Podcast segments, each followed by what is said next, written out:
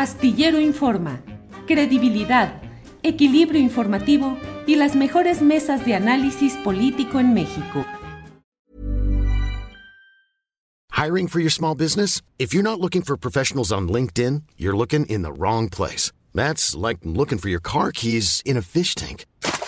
LinkedIn helps you hire professionals you can't find anywhere else, even those who aren't actively searching for a new job but might be open to the perfect role. In a given month, over 70% of LinkedIn users don't even visit other leading job sites. So start looking in the right place. With LinkedIn, you can hire professionals like a professional. Post your free job on linkedin.com slash people today.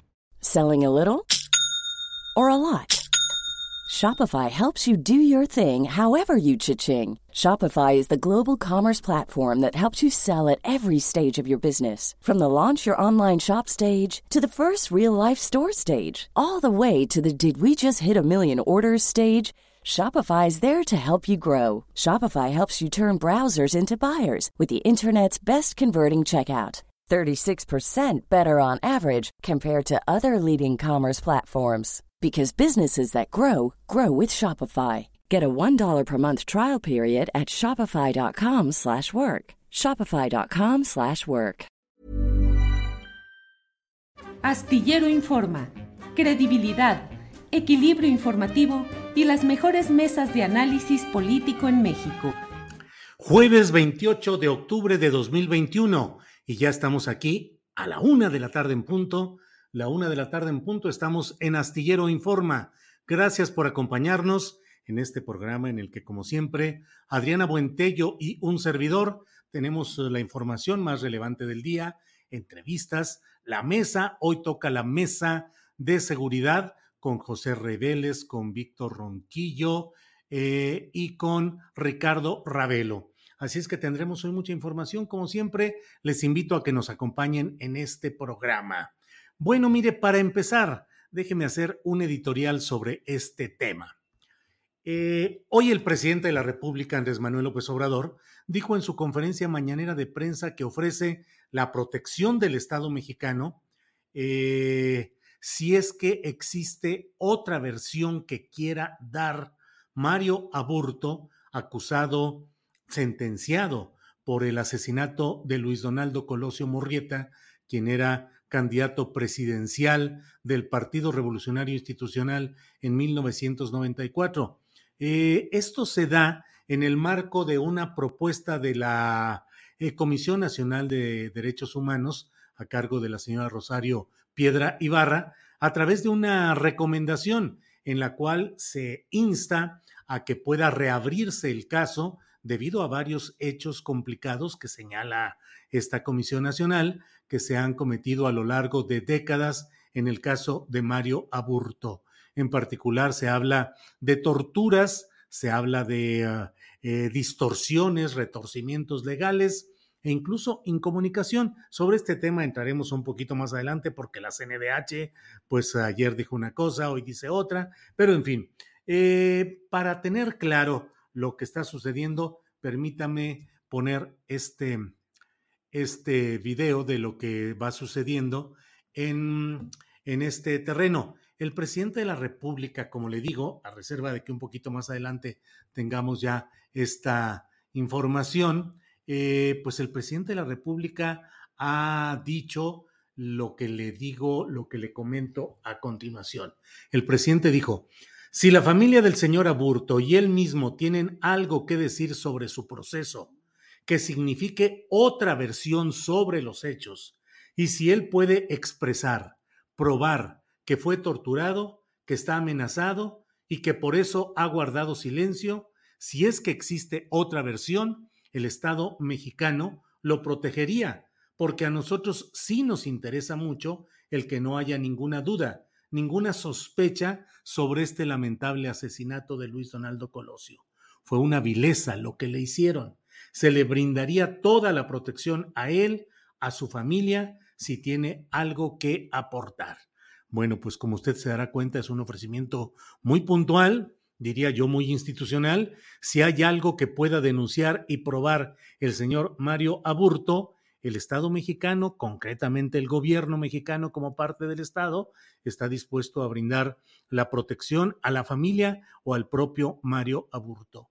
Es un tema muy delicado y muy trascendente porque durante décadas se ha mantenido pues la percepción social de que detrás de lo que ha sido la acusación concreta de Aburto como autor material de este asesinato, pues se han uh, planteado y se han mantenido una serie de mm, eh, hechuras judiciales y políticas que han pretendido mantener en la opacidad este tema, a pesar, irónicamente o justamente por ello, de una intensa, monumental investigación con detalles, declaraciones, testimonios, peritajes, visitas, fotografías, grabaciones, de todo. Eh, el análisis detallado cuadro por cuadro de los videos de cada uno de los momentos relacionados con este tema. Y sin embargo, a pesar de esa enorme, esa monumental construcción para tratar de convencer a la ciudadanía en general de que hubo un asesino solitario y que ese fue Mario Aburto por motivaciones personales y San se acabó. A pesar de ello, siempre ha persistido toda la impresión de que detrás de todo esto hubo una maquinaria de poder político y económico que se conjugó, que actuó para proteger y para fabricar una versión que, bueno, finalmente es la que la justicia mexicana, con todo lo que usted sabe que implica esta situación de la eh, justicia mexicana, bueno, pues a pesar de ello, no ha podido eh, seguir eh, adelante en que haya sentado plaza en la opinión pública de que realmente las cosas sean así. Ha sido muy mm, zigzagueante incluso en esto, pues la postura de la propia Comisión Nacional de Derechos Humanos, que la verdad es que pocas veces está ofreciendo algún material que dé muestra pues de actividad y de, de movimiento eficaz en esa CNDH, y ahora que lo ha hecho, eh, pues hoy en la conferencia mañanera de prensa eh, se dio a conocer que Mario Aburto no ha estado incomunicado, que incluso está por terminar su carrera de abogado de derecho. Sobre esto, no sé, Andrés, si tenemos el video de Rosa Isela eh, que dice hoy esto. Pongamos el de Rosa Isela, por favor. No, definitivamente el señor Aburto está recluido en este penal federal, no al momento no está incomunicado, absolutamente está eh, en buen estado de salud y estamos revisando con los jurídicos de PIRS, del órgano administrativo, y con los jurídicos de la Secretaría, cuál será la respuesta a la recomendación que ha hecho la Comisión Nacional de Derechos Humanos. Yo le puedo decir que en la actualidad, durante nuestra administración, de ninguna manera ha tenido un tema de eh, falta de respeto a los derechos humanos. Absolutamente. Bueno, pues hasta tiene oportunidad de comunicarse con su familia y comunicarse con otras personas que no puedo eh, decir aquí, pero no absolutamente tiene comunicación constante con el mundo exterior. Bueno, pues eso es lo que ha dicho la secretaria de Protección Civil, de Seguridad Pública, Rosa Isela Rodríguez. Em, sobre este mismo tema, vale la pena recordar que todavía hace un par de días se hablaba sobre la recomendación emitida por la Comisión Nacional de Derechos Humanos, en uno de cuyos párrafos se puede leer, desde hace 27 años, la víctima ha denunciado actos de tortura en su contra, además de que en ese centro penitenciario, es decir, se refiere al Centro Federal de Readaptación, Readaptación Social número 12, en Ocampo, Guanajuato, a ese se refiere, eh, y el texto de la CNDH dice que en ese centro penitenciario se le prohibió la comunicación con este organismo autónomo. Híjole, imagínese usted que no se permita la comunicación eh, de Mario Aburto, de un interno en un centro de reclusión, con la propia Comisión Nacional de Derechos Humanos. Eso es lo que dice ahí. Y la propia periodista Laura Sánchez Ley nos platicó ayer en este mismo espacio que no había la comunicación de los familiares de Mario Aburto eh, con él, que tenían un mes que no tenían comunicación. Y sin embargo, hoy, pues mire lo que ha dicho la propia Comisión Nacional de Derechos Humanos. Andrés, por favor, eh, mire, ahí está este texto en el cual eh, pues podemos ver cómo la Comisión Nacional de Derechos Humanos acepta que, bueno, pues que siempre no es que estuviera incomunicado, que incluso hubo alguna otra comunicación, eh, y sobre esto es sobre lo que pues pareciera que hay estas eh, contradicciones o estos equívocos en el manejo de este caso.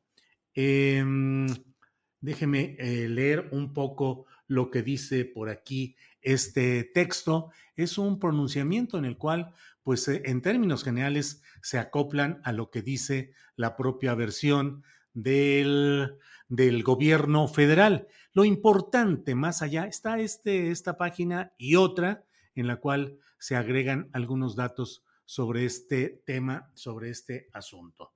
Bueno, pues eh, sobre ello, déjeme decirle, déjeme comentarle que lo importante es el hecho de que pueda esclarecerse y pueda conocerse pues el testimonio, la versión, el punto de vista de Mario Aburto, un personaje con una historia muy peculiar y muy complicada en lo personal, que ha sido objeto de múltiples análisis sociológicos, psicológicos, políticos, ideológicos de toda índole.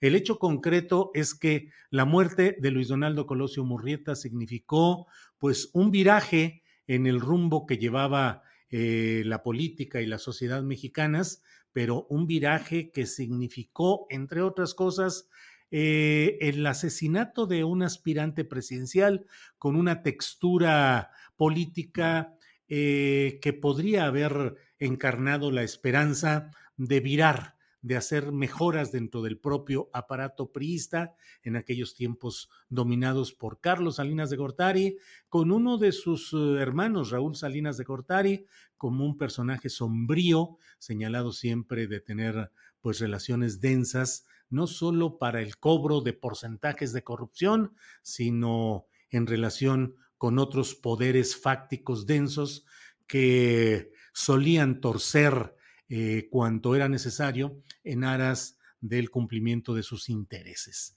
Entonces, eh, eh, es importante el que tengamos la vista puesta en lo que sucede en este tema y que podamos observar si es que realmente Mario Aburto tiene la decisión, la fuerza anímica, física para dar el testimonio exacto de lo que ha sucedido, el presidente López Obrador dice que el Estado, es decir, el gobierno que él encabeza, están dispuestos a brindar la mayor protección en este tema. Veremos qué es lo que sucede y veremos hasta dónde se llega en este tema que toca las alturas de la administración pública de 1988 a 1994 que encabezó Carlos Salinas de Gortari. Bien, pues eh, vamos a seguir adelante con nuestro programa, vamos a seguir adelante y tenemos en nuestra programación de este día, órale, pues ya limitaron la monetización de nuestro programa, apenas llevamos 12 minutitos y estamos hablando de este tema de Mario Aburto, pues de Carlos Salinas. ¿Qué habré dicho? ¿Qué digo yo? Que no digan tantos, que no digan tantos Mm, valiosos, valientes eh, periodistas en estas mismas redes sociales. ¿Qué es lo que decimos que no digan en otros programas en los cuales, pues sin todo el rigor profesional, pero se abordan, el, todo el rigor profesional del periodismo, pero se abordan estos y otros temas, pues con mucha eh, amplitud y a veces, pues en términos que yo escucho, reviso algunos y digo, caray, son tonos y enfoques mucho más eh, fuertes o agresivos de lo que aquí nosotros solemos ofrecer como un periodismo y como una reflexión en el periodismo de opinión que trata de ser puntual, cuidadosa.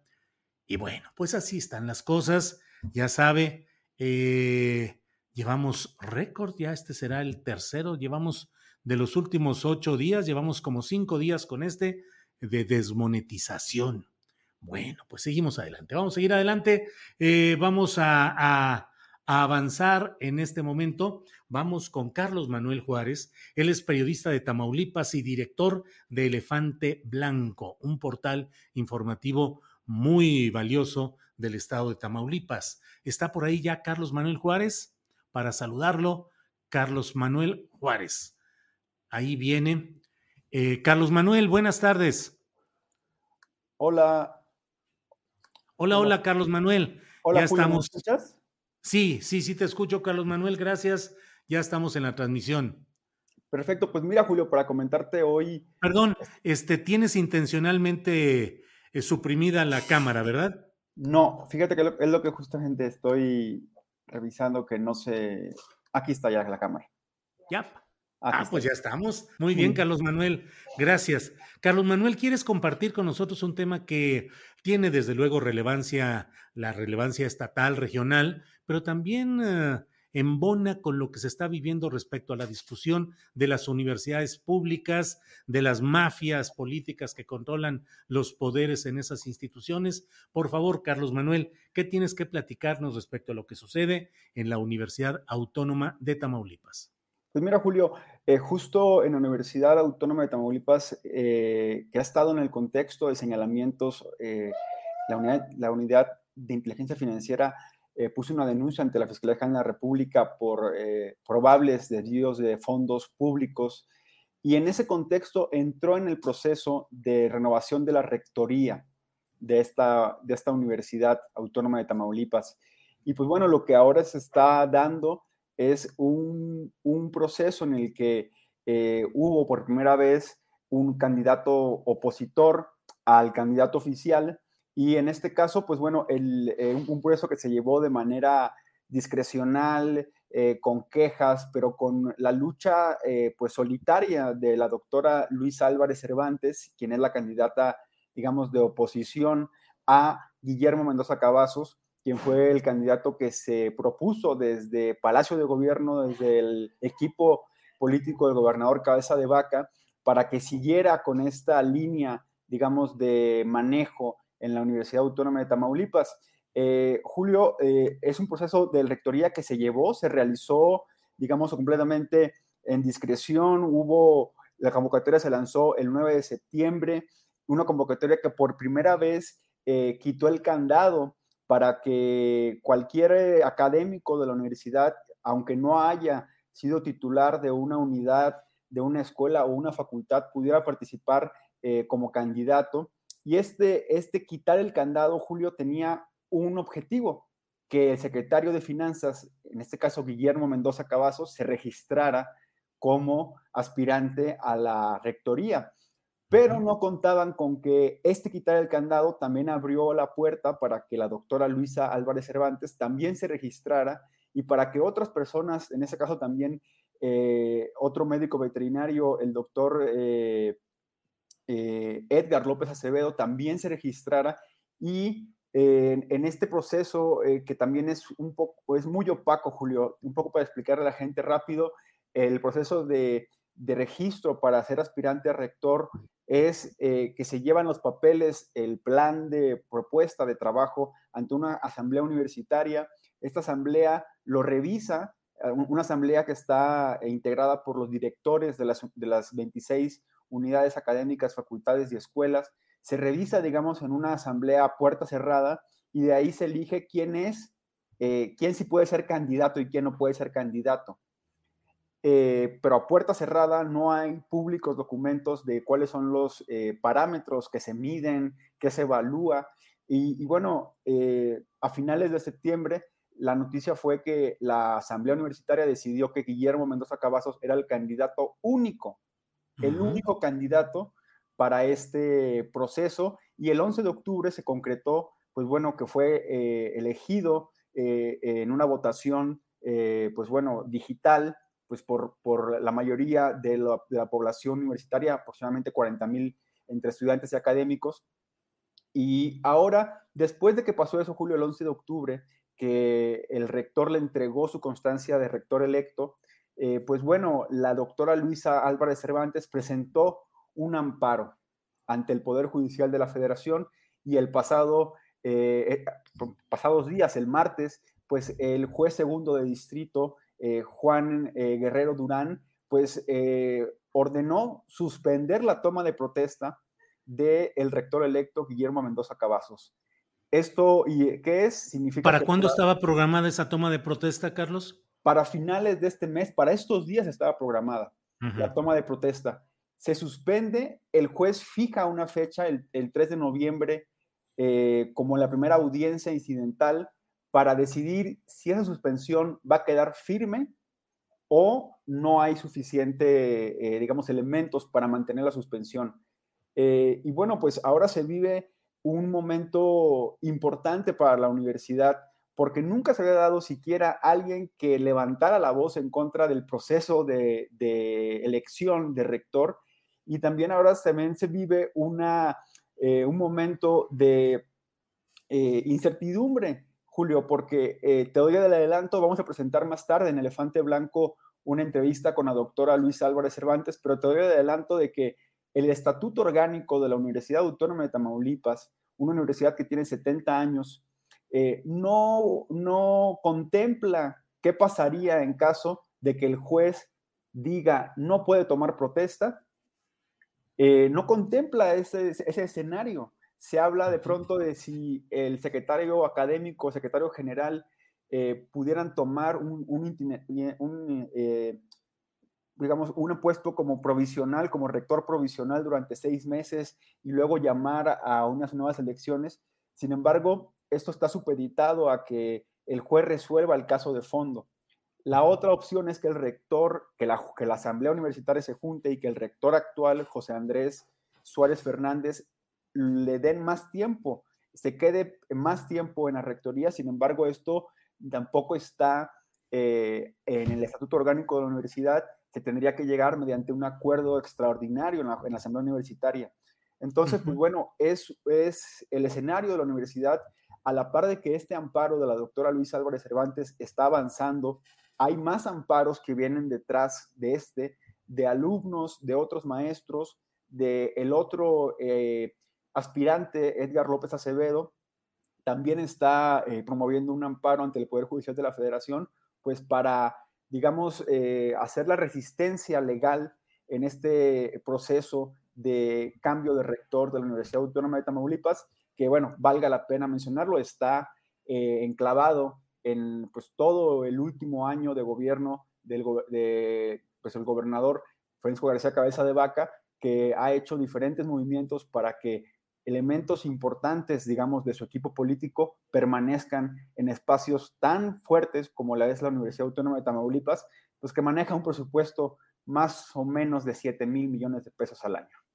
7 mil millones de pesos al año. Carlos Manuel, y en términos políticos, ¿ha sido un mismo grupo el que se ha mantenido el poder durante cuánto tiempo, si es que así fuera? Eh, hubo un cambio justo cuando estuvo el, cuando, el PRI gobernó durante más de 80 años Tamaulipas, el PRI, el gobernador era quien ponía y quitaba.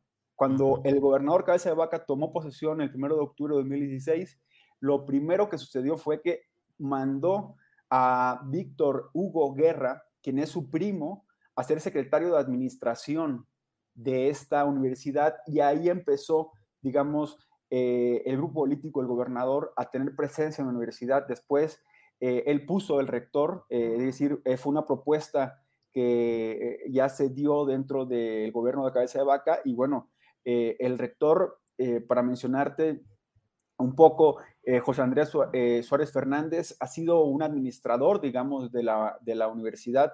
no ha habido cambios sustanciales en la, en la, universidad y lo que sí, por lo que Santiago Nieto, titular de la UIF, ha mencionado es que sí hubo eh, una estructura, una organización para desviar fondos, eh, de acuerdo a lo que presentó con, en la denuncia a la, FGR, eh, una estructura que se habla más o menos del desvío de 100 millones de pesos, inclusive se hablaba de que también se usó al equipo de fútbol Correcaminos para el equipo de fútbol de, Liga de Ascenso para desviar dinero eh, mediante este esquema que el PRI creó, que es la estafa, las estafas maestras, las empresas fachada. Y bueno, pues esto es, eh, digamos, el contexto. un poco nada más la corrección. El desvío en la universidad eh, se representa 428 millones de pesos. Esos son los movimientos financieros que se identificaron que están eh, sospechosos y bueno, desde que se dio este señalamiento, esta denuncia, se, eh, pues, se aceleró el proceso de cambio de rectoría y pues bueno, hoy estamos en este, en este panorama, consignando este panorama en la Universidad Autónoma de Tamaulipas eh, en la que, bueno, veremos qué es lo que sucede. Pues Carlos Manuel Juárez, periodista de Tamaulipas y director del portal Elefante Blanco, el cual invitamos a que lo lean y lo sigan para tener información de lo que pasa en Tamaulipas, información regional. Pues Carlos Manuel Juárez, gracias y estaremos atentos a ver qué sucede con este tema de la rectoría de la Universidad Autónoma de Tamaulipas.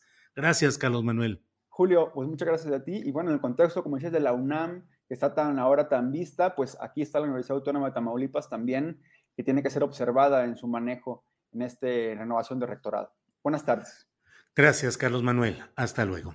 Bien, pues eh, como bien lo dice Carlos Manuel Juárez, en el contexto de lo que estamos viendo de la UNAM y de las universidades públicas, eh, tengamos eh, también atención a lo que sucede en la Autónoma de Tamaulipas. Bueno, mire, vamos ahora a otro tema que la verdad es muy sabroso, interesante. Vamos a hablar con Víctor Hugo Robledo. Él es diseñador de chaborrucos. No sé si usted lo ha visto, estos eh, monitos muy bien hechos de pues eh, diferentes personajes de la vida periodística, política, de todo. Mire, ahí está Paco Ignacio Taibo con todo y sus eh, cigarros. ahí está otro grupo de personas. Mire usted, ahí está, ahí está el detalle. Ahí están, eh, eh, bueno, vean nada más eh, Genaro Villamil, Fernando Rivera Calderón, Ernesto Ledesma. Ahí está Ernesto Ledesma. Acá está el Fisgón Rafael Barajas. Acá está Ríos, el maestro Ríos, con todos los detalles. Bueno, pues muchas gracias. Vamos a hablar ya con Víctor Hugo, con Víctor Hugo Robledo. Víctor, buenas tardes. Buenas tardes. Gracias, Víctor Hugo. ¿Cómo empezó? ¿Cómo, ¿Cómo llegó a ti esta idea de ponerte a hacer estos monitos tan interesantes y tan bien hechos? Bueno, primero que nada, muchas gracias por la entrevista, por voltear a vernos. Eh, pues mira, esta idea surgió pues por la necesidad de, de, pues de salir adelante, porque hace aproximadamente cuatro años, eh, tanto mi esposa como yo nos animamos a, pues ya no, a no depender de un negocio, de un negocio, de un empleo como tal, así que nos pagaran cada quincena, porque necesitábamos estar más al pendiente de nuestros niños y generar pues un ingreso un poco más alto según nuestras necesidades. Entonces, pues nos animamos y, ahí fue como surgió la idea de empezarlos a impulsar. ¿Tenías experiencia en este tipo de manejo, pues, de los textiles, de las, eh, de la reproducción de, imágenes? ¿Qué experiencia tenías? Lo, que pasa es que sí los realizaba, pero los realizaba como a una manera más eh, personal, entre compañeros. Entonces ya llevaba pues aproximadamente unos 20 años más o menos realizándolos, pero no de una manera ya más profesional. Entonces me los encargaban los compañeros y ya pues le decía uno, dos y todo, pero no le dábamos el impulso que pues que le comenzamos a dar ahorita y que la cayó muy bien en la gente y pues ya no hemos parado. Pues sí, es que has enviado muchas muestras de un gran trabajo. Veo, por ejemplo, ahí al Wiri Wiri con todo lo que estás haciendo ahí. ¿Cómo los realizas? ¿Cómo logras que tengan esa fidelidad en los rasgos faciales? Bueno, mira, eh, pues lleva un proceso, ¿verdad? Lo vamos, tenemos que preparar la tela, pero para poder realizar la figura del rostro, primero pues tengo que conocer a la persona, aunque sea por video o leer de la persona para, ir, para ir documentándome, porque eh, todo eso me ayuda a darle un, a darle el acercamiento a la persona, pero que no que se parezca a la foto, sino que se parezca a la persona en físico. Entonces, eh, pues es el, el, proceso es de ir conociendo a la persona, aunque sea en video o ir leyendo de él, para saber cómo se porta, cómo es y todo, para poder expresar eso en el, en el diseño. Yo, yo siento que eso es lo que nos ha ayudado mucho porque hay diseños que hemos realizado que no se parecen a la imagen que hicimos, pero al momento de entregarlos, vemos a la persona y igualita. Sí, sí, sí, igualita. ¿Tú vives en San Luis Potosí? Sí, así es, acá en el Gran Tunal. En el Gran Tunal, muy bien. ¿Y cómo te ha ido con la mm, con los pedidos? ¿Has enviado a algunas eh, personas? Eh, a mí me hiciste uno, luego yo te pedí tres, porque, digo, pagándolo todo, obviamente, eh, porque bueno, pues resulta muy, muy interesante. ¿Cómo te ha ido en la recepción de, de los que has, de las imágenes que reproduces y del público en general? Pues muy bien, fíjate, gracias a Dios. Eh, desde que los empezamos a realizar, tuvimos, bueno, nos empezaron a hacer muchos pedidos. Primero fue aquí en la ciudad de San Luis Potosí y luego nos empezaron a pedir mucho, pero del DF. Entonces de ahí del DF nos empezaron a contactar de Estados Unidos, de otros países de Europa, de, los Países Bajos, hemos mandado también en Latinoamérica, Argentina y todos esos lugares. Y pues hay poquito a poquito, pero apenas eh, llevamos, ¿qué será? Como un año más o menos que empezó a, a, darse a conocer un poquito más, pero llevamos 10 días desde que empezamos a subir las imágenes pues la tuya, la de los periodistas, de Ernesto Ledesma y todo, que nos empezó a conocer un poquito más la gente. Bien, eh, ¿nos puedes decir, Víctor Hugo, a dónde pueden buscarte, a qué teléfono, qué correo, qué dirección, quienes tengan interés? ¿Qué es? ¿Interés en lo que ya están haciendo o alguien te puede decir, hazme por favor el mío y te mando una foto? ¿Cómo es?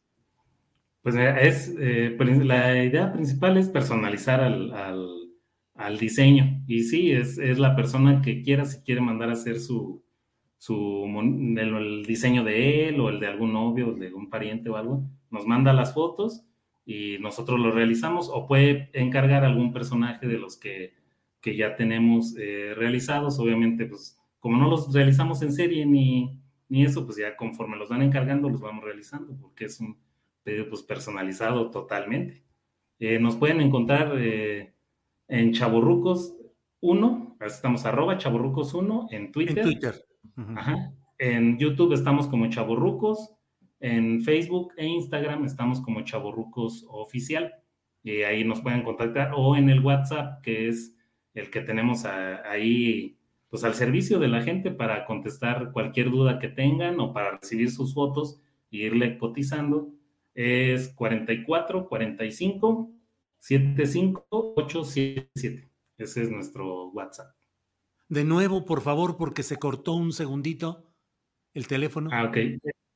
Es 44 45 75 08 77. Perfecto.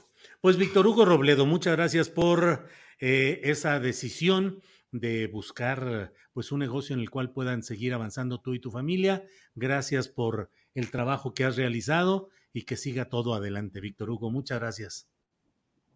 No, muchísimas gracias a ti y pues las figuritas que realizamos de, de ustedes, los periodistas, fue a manera de homenaje porque los admiramos mucho. Lo agradecemos mucho, Víctor Hugo. Gracias. Que todo vaya bien. Buenas tardes. Gracias a ti, Julio. Hasta luego. Bien, pues eh, usted lo ha visto seguramente porque han tenido mucha eh, respuesta, mucha difusión en las cuentas tuiteras, estas eh, reproducciones que ha hecho el compañero Víctor Hugo Robledo de pues periodistas, de todo tipo de personajes o de quien desee solicitarle su personalización. Bueno, mire, hemos recibido una denuncia de la cual queremos compartir con usted. vamos a hablar ya con Liliana Velarde. Ella es vecina de Paseos del Bosque. Eh, esto está en Aucalpan de Juárez, en el Estado de México. Liliana, buenas tardes. Buenas tardes, Julio. Muchas gracias, por el espacio. Al contrario, Liliana, ¿de qué estamos hablando? Hay una denuncia de ecocidio en un terreno eh, en donde está, que colinda con una empresa, con el Panteón Parque Memorial, propiedad del grupo Galloso. ¿De qué estamos hablando, Liliana? Y estamos hablando, Julio, de una larga historia. Nosotros tenemos muchos años viviendo aquí, algunos más de 25 años, y efectivamente Paseos del Bosque es un fraccionamiento que colinda eh, o, está cerca, porque ese es el primer asunto, no lo sabemos, con Parque Memorial. Y digo no lo sabemos porque a lo largo del tiempo ha habido mucha confusión si hay una franja o no hay una franja entre su terreno y nuestro fraccionamiento y desde el año pasado hemos estado intensivamente buscando ayuda con las autoridades. Todo comenzó con los incendios que se dieron en toda la zona, que incluso salimos nosotros con manguera en mano a apagarlos porque se, incendió una buena parte. Y de ahí empezamos a hacer pláticas con las autoridades, pláticas con el jurídico del Panteón, y lo primero que salta a la vista es que nosotros pedimos que, que validen si realmente es su propiedad porque hay algunos datos que no corresponden. Si a mí llegan y me dicen, oye, tu casa es tuya o no, yo tengo una escritura y la escritura es muy clara. Y lo que se ha dado en esta serie de, intervenciones con las autoridades y con el Panteón es que no coinciden los planos. Entonces el Panteón dice, yo llego hasta un lugar y las autoridades dicen a, otro. Y entonces ahí en la plática es como, no llegas hasta acá, no llego hasta acá. Bueno, pues entonces hazme un plano tú para ver hasta dónde llegas, cuando la autoridad tendría que saber hasta dónde llega un predio. Y en cualquier lugar sucede así. Entonces, ha sido muchas, muchas pláticas para después de un año llegar al mismo punto. Se pensó que se iban a contrastar tres planos, el de las autoridades, el del panteón y uno, un nuevo levantamiento que hicieran las autoridades y de ahí no hemos pasado. Podría resumir todas las, las juntas en eso. Entonces, lo primero sería acreditar la propiedad. Y la segunda parte, si realmente eso es propiedad del panteón y llega hasta acá. El segundo punto muy importante es si tienen uso de suelo, porque si nosotros consultamos el uso de suelo del Plan de Desarrollo de Naucalpan 2021 y los anteriores, claramente se ve una franja, de hecho les hice llegar una, una foto de esto, en donde se ve uso de suelo habitacional en esta sección de la que estamos hablando y eh, no dice que el equipamiento de cementerio llega hasta los, los límites y las colindancias de paseos del bosque. Entonces, ese es un segundo punto. Si realmente es suyo, perfecto. ¿Cómo le hicieron para conseguir un uso de suelo?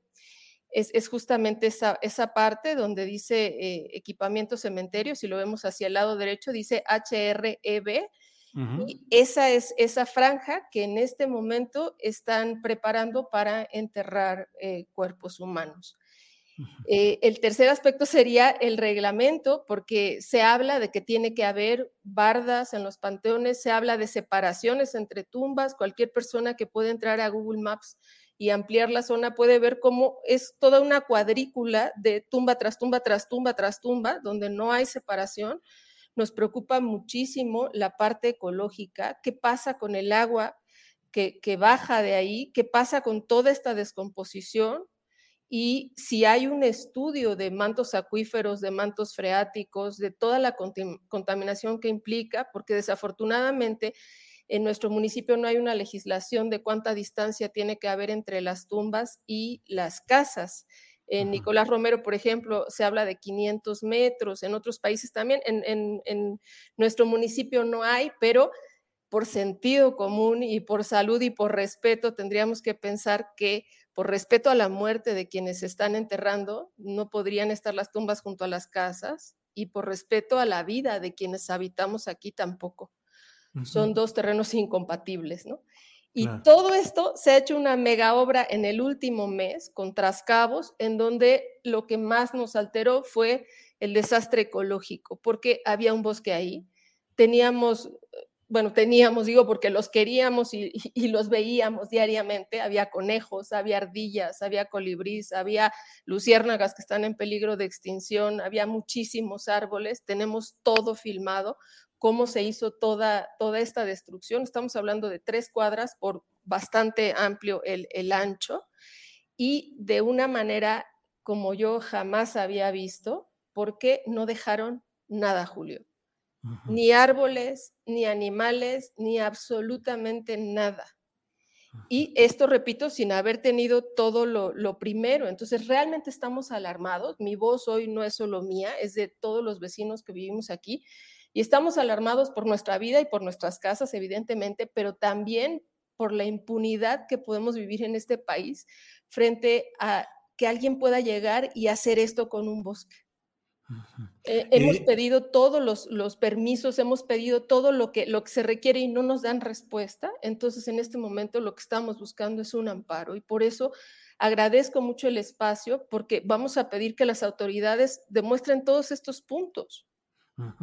Eh, ¿Cuántas personas viven en, en, las inmediaciones de esta eh, de este cementerio, Liliana? Directamente colindando con la obra, que yo no me atrevería a decir que es cementerio porque no lo han comprobado, pero directamente más o menos unas 60, 80 familias e indirectamente nos afecta a todos, porque al final el aire lo respiramos todos, el agua la bebemos todos, esto baja hacia Naucalpan y es el agua finalmente que llega a todos lados. Yo no sé si ellos tengan estudio de sanidad, estudio de impacto, si cualquier persona en el municipio de Naucalpan saca un permiso de uso de suelo, por ejemplo, alguien que va a pintar una, máquina, te piden hacia dónde va el viento y qué tanto impacto puede tener el que uses una compresora en todos los vecinos.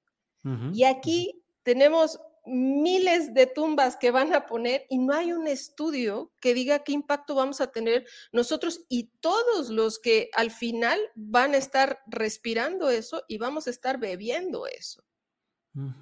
eh, las autoridades han... ¿Qué dice el municipio? ¿Qué dice la autoridad estatal? ¿Qué dice la autoridad federal?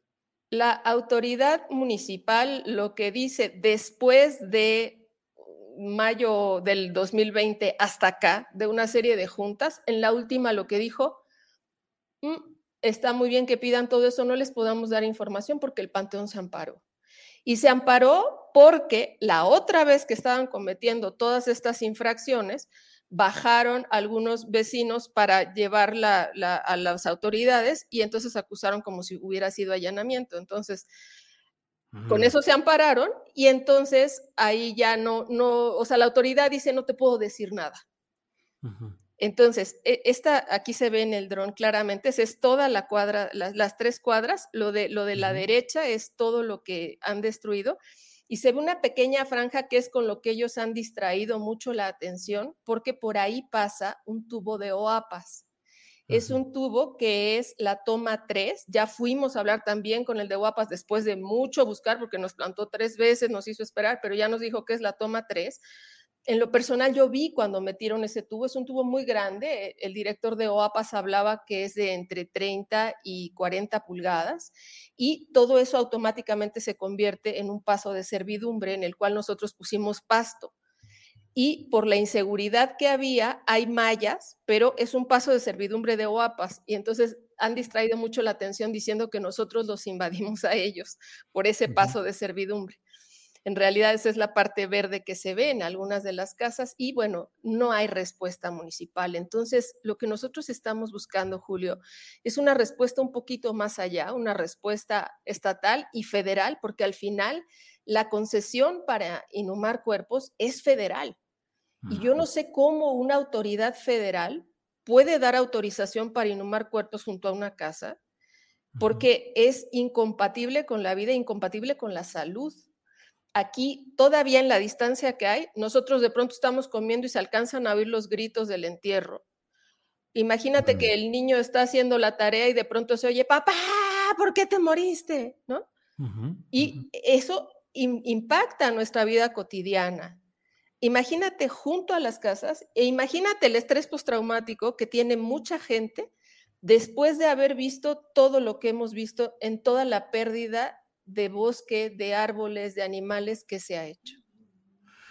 Liliana, pues esperemos, ¿la empresa que realiza todo esto es una empresa filial o directamente de Galloso? Es Jardines del Tiempo, Pero tú sabes que Galloso ha venido evolucionando de esta empresa familiar que era a una macroempresa que investigando es un monstruo, vale millones de dólares y eh, sabemos que, que, eso, bueno, pues influye, pero nosotros le apostamos a la dignidad, le apostamos al respeto, le apostamos, le apostamos a un México en el cual queremos seguir creyendo, pero es difícil porque se habla mucho de corrupción y se habla mucho de autoridades y se habla mucho de impunidad, pero tocarlo con la mano en tu propia casa es bien diferente. Y realmente creo que en este tipo de situaciones es cuando tenemos que demostrar qué tamaño de país somos y de qué estamos hechos.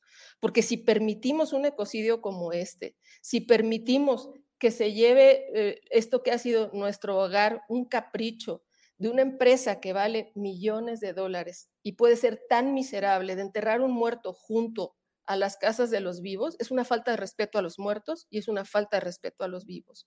Y no nos vamos a quedar callados, porque creemos que la razón y la dignidad tiene que estar por encima de todo lo demás. Esto sin contar miles de aspectos más de seguridad, estoy siendo breve por, porque el espacio lo amerita así, pero si yo te resumiera, estamos haciendo un llamado, un llamado profundo al Poder Judicial de la Federación, a los juzgados de distrito, para que nos otorguen ese amparo que solicitamos y suspendan las obras mientras vemos de qué se trata, porque realmente no tenemos la información. Lo único que vemos es que simplemente pasa la máquina, se lleva todo y nadie da una respuesta.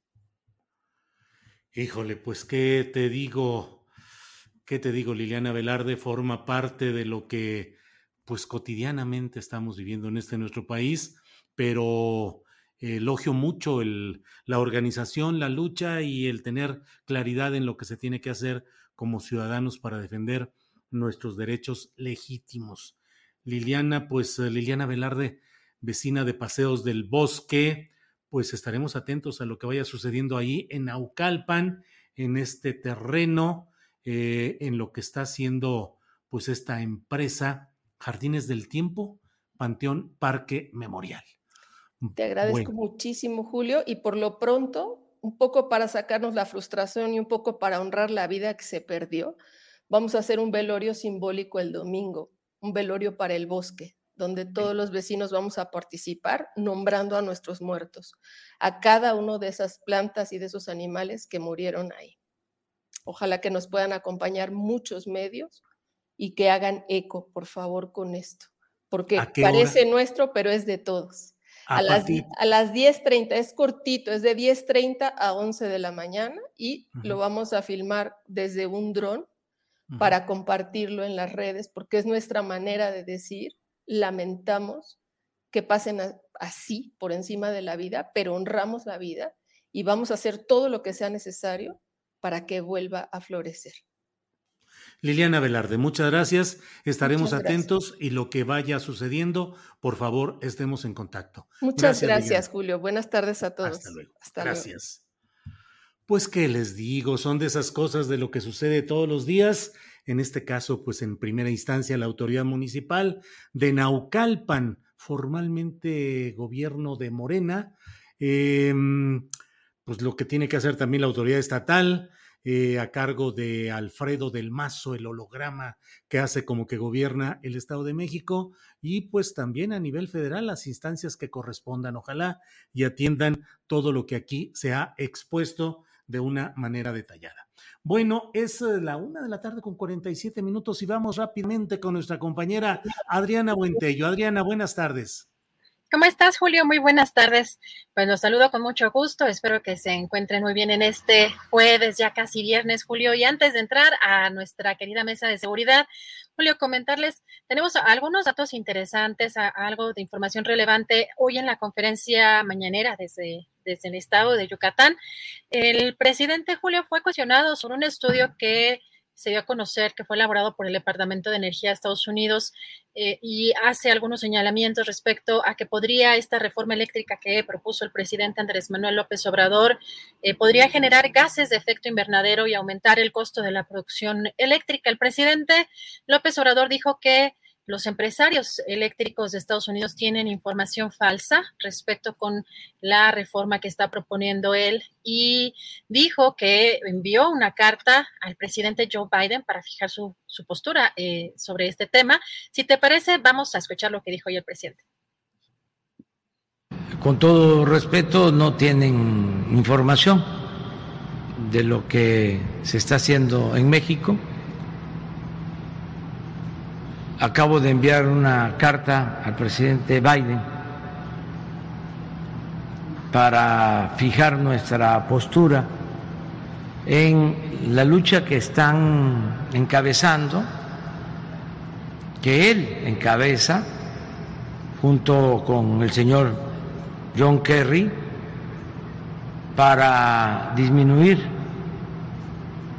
las emisiones de gases de efecto invernadero y ayudar a detener el problema del calentamiento global.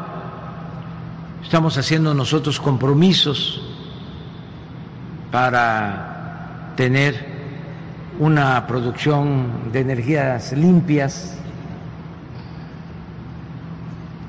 Como no sé si ya recibió la carta,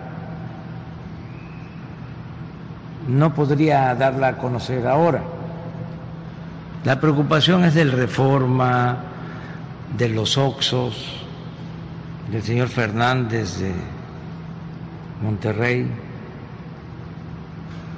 de los que mandaban antes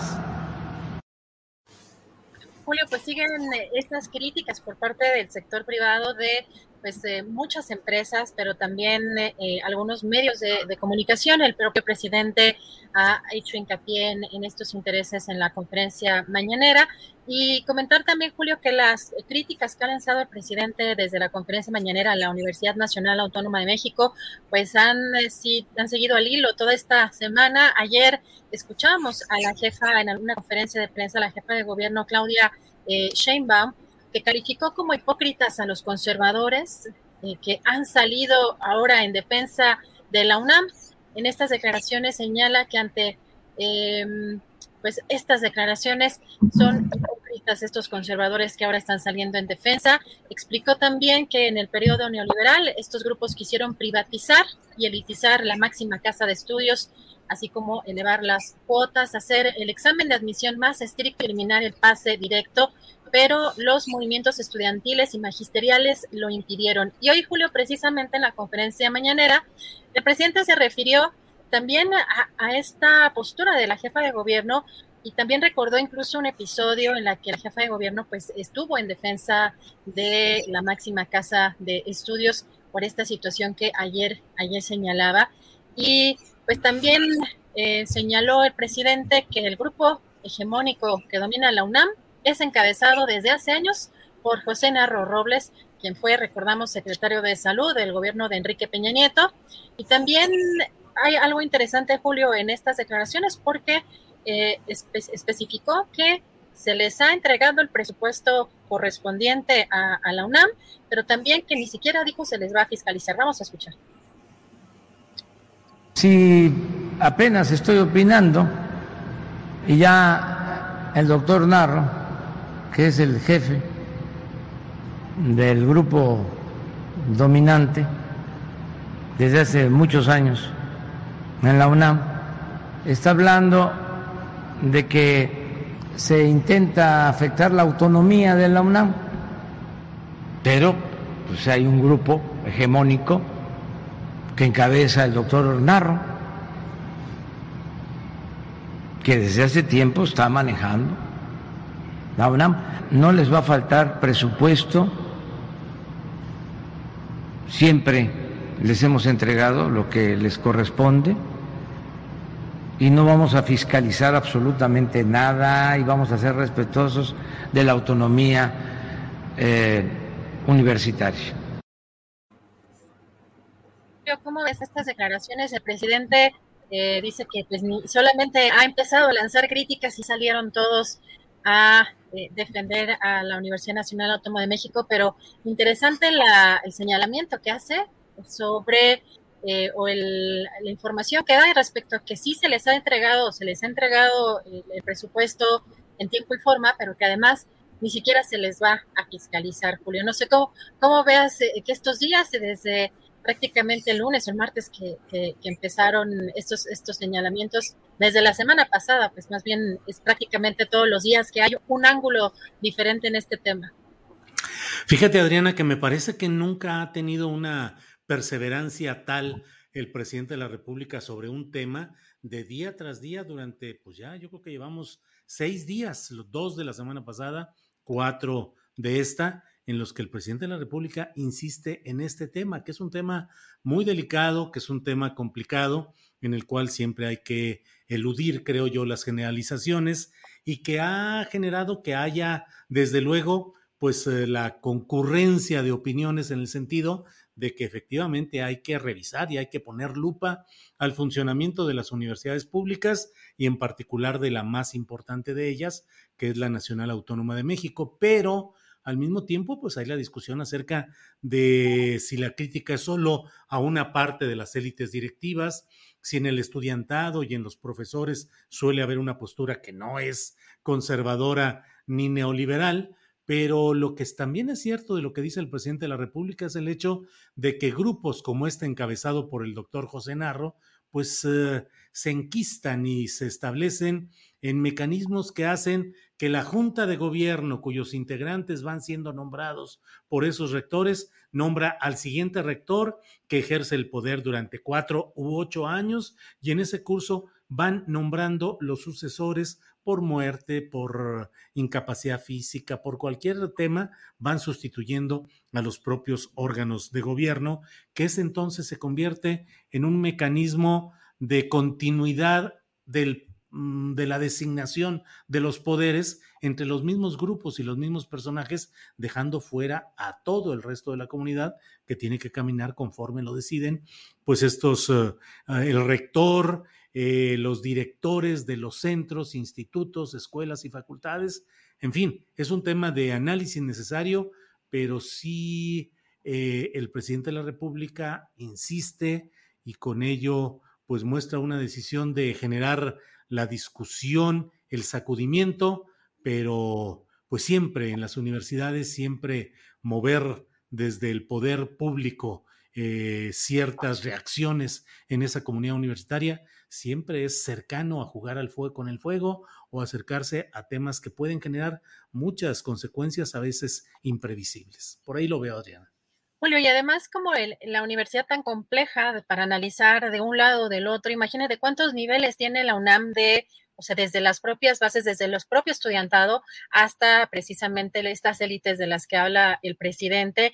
Y pues de pronto lo que hemos visto en los señalamientos es que pues de los académicos, ¿no? De los propios profesores para ir subiendo de niveles en, en, en pues en esta universidad es donde habría algunos, algunos grupos que, que estarían eh, cooptados en, en, ciertas eh, pues en ciertas cúpulas políticas, pero eh, Julio, no sé cómo ves, me parece interesante cómo el presidente pues va poniendo la agenda y la pone fuerte, que no dejamos de hablar todos los días de ciertos temas y como bien dices, este de la Universidad Nacional Autónoma de México, pues todos los días estamos teniendo declaraciones y hace presente este tema, lo cual eh, creo que hace pues muy, eh, pone el pie para, o el, para una discusión mucho más, más profunda, Julio.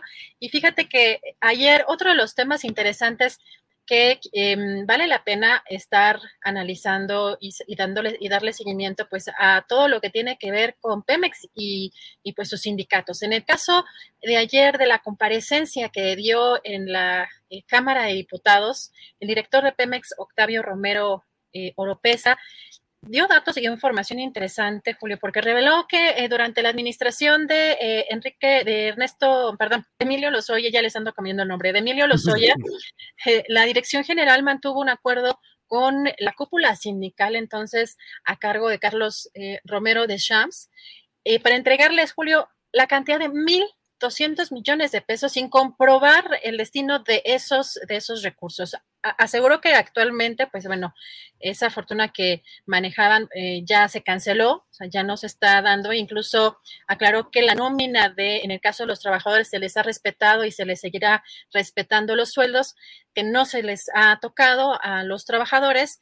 Y señala el director de Pemex de cuando les quitamos este beneficio a la cúpula, nadie dijo nada porque ese dinero nunca iba para el trabajador, era para la cúpula sindical, pero a los trabajadores nunca los tocamos. Eh, son declaraciones importantes eh, por ser el director actual de Pemex, Julio, pero sí hay que seguir de cerca, pues, qué ha pasado con el propio Carlos Romero de Champs después de, pues, todas estas gestiones y de esta nueva eh, administración, Julio, porque pues hay todavía muchos, muchos pendientes en cuanto a la fiscalización de dinero. Pues eh, bien, pues son algunas de las noticias relevantes de este día. Vamos a ir ya en unos segunditos a la mesa de seguridad y a ver si luego platicamos, aunque sea al final. Eh, Adriana, de esta nota que está publicando Milenio, dice así, adiós Facebook, hola Meta. Mark Zuckerberg cambia el nombre de su empresa. Es una nota que dice los rumores sobre el cambio de nombre de la red social más usada en el mundo. Facebook finalmente se materializan. Mark Zuckerberg anunció el cambio del nombre de su empresa por Meta. ¿Qué es exactamente esto y qué sucede? Lo platicamos, si, si estás de acuerdo, Adriana, al final de esta mesa de seguridad. Perfecto, claro que sí, ya empezamos en un momento y me conecto en un ratito más. Sí, cómo no, gracias, Adriana. Gracias. Bueno, mire, déjeme, luego llegan algunos eh, libros, eh, déjeme ver, este no sé exactamente, pero nos llega ¿Qué hacemos con los idiotas? de Maxim Robert, para no ser uno de ellos. ¿Qué hacemos con los idiotas para no ser uno de ellos? Es de la editorial Paidós. El filósofo Maxim Robert propone un sorprendente manual de resistencia contra los plastas cotidianos y una reflexión ética sobre la vida en sociedad. También nos llega este otro libro, Voces de largos ecos de Carlos García Gual es una invitación a leer a los clásicos, Voces de largos ecos. Y bueno, antes de que entremos a la mesa de seguridad, mire, también hace algunos días llegó este libro, El Fiscal de Hierro, Memorias de Editorial Planeta, El Fiscal de Hierro, eh, Javier Coello Trejo. Eh, déjeme ver, Hernán Cortés, Esteban Mira Caballos una biografía para el siglo XXI, nomás que, pues sí es una biografía de, déjeme ver, de 550 páginas, una biografía sobre este es un libro sobre el cual ayer un poco le comenté. Ahora que se habla de cinismo, que se habla de Manuel Bartet y se dice que es cinismo lo que él tiene, está este libro Eduardo Infante, No me tapes el sol, cómo ser un cínico de los buenos. La diferencia entre lo que se entiende por cinismo a la manera eh, clásica, eh, ahora, perdón, lo que se, en una versión moderna, es decir, lo contrario a los valores, a la honestidad, a la justicia, a la veracidad, y lo que es la verdadera escuela de filosófica del cinismo. Se habla, es una leyenda, de que Alejandro el Magno, eh, después de escuchar todo lo que se decía sobre Diógenes, de la filosofía del cinismo, eh, fue un día a visitar a Diógenes y él estaba ahí descansando y eh, Alejandro el Magno le preguntó y platicó con él y al final le dijo, hombre, quiero concederte un deseo, por favor pídeme lo que quieras. Y Diógenes le dijo, no me tapes el sol. Es lo único que estaba sucediendo, que le estaba tapando el sol. Bueno, pues son algunos de los libros que están por ahí. Manuel Vilas, Los Besos un relato romántico muy interesante de Manuel Vilas. Bueno, pues esto ha sido pues para dar pie. Son las dos de la tarde con dos minutos y ya estamos con la mesa de seguridad. Así es que saludo a Víctor Ronquillo. Víctor, buenas tardes. Hola, ¿cómo estás, Julio? Buenas tardes, buenas tardes al público que nos escucha y buenas tardes a mi maestro Pepe Reveles que hoy nos acompaña. José Reveles, buenas tardes. Julio, muy buenas tardes, muy buenas tardes, Víctor. Gusto saludarte. Bien, pues hoy no está, no pudo estar con nosotros eh, eh, Guadalupe Correa Cabrera por eh, problemas de agenda y nuestro compañero Víctor Ronquillo no pudo llegar por un problema de mecánico de, de un viaje en el cual venía y no, no alcanza a estar con nosotros. Así es que vamos a, vamos a abordar los temas relevantes de esta mesa de seguridad con Víctor Ronquillo, con José Reveles y vamos a avanzar rápidamente Ay, ay, ay, ay, dije Víctor Ronquillo, perdón, Víctor Ronquillo está con nosotros. Víctor, Víctor, claro que estás aquí. Ricardo Ravelo es el que no pudo llegar. Ricardo Ravelo es quien no pudo llegar. Ya son estos aires, Víctor, que le pegan a uno, de que ya anda uno confundiendo los nombres. ¿eh? Disculpas, Víctor.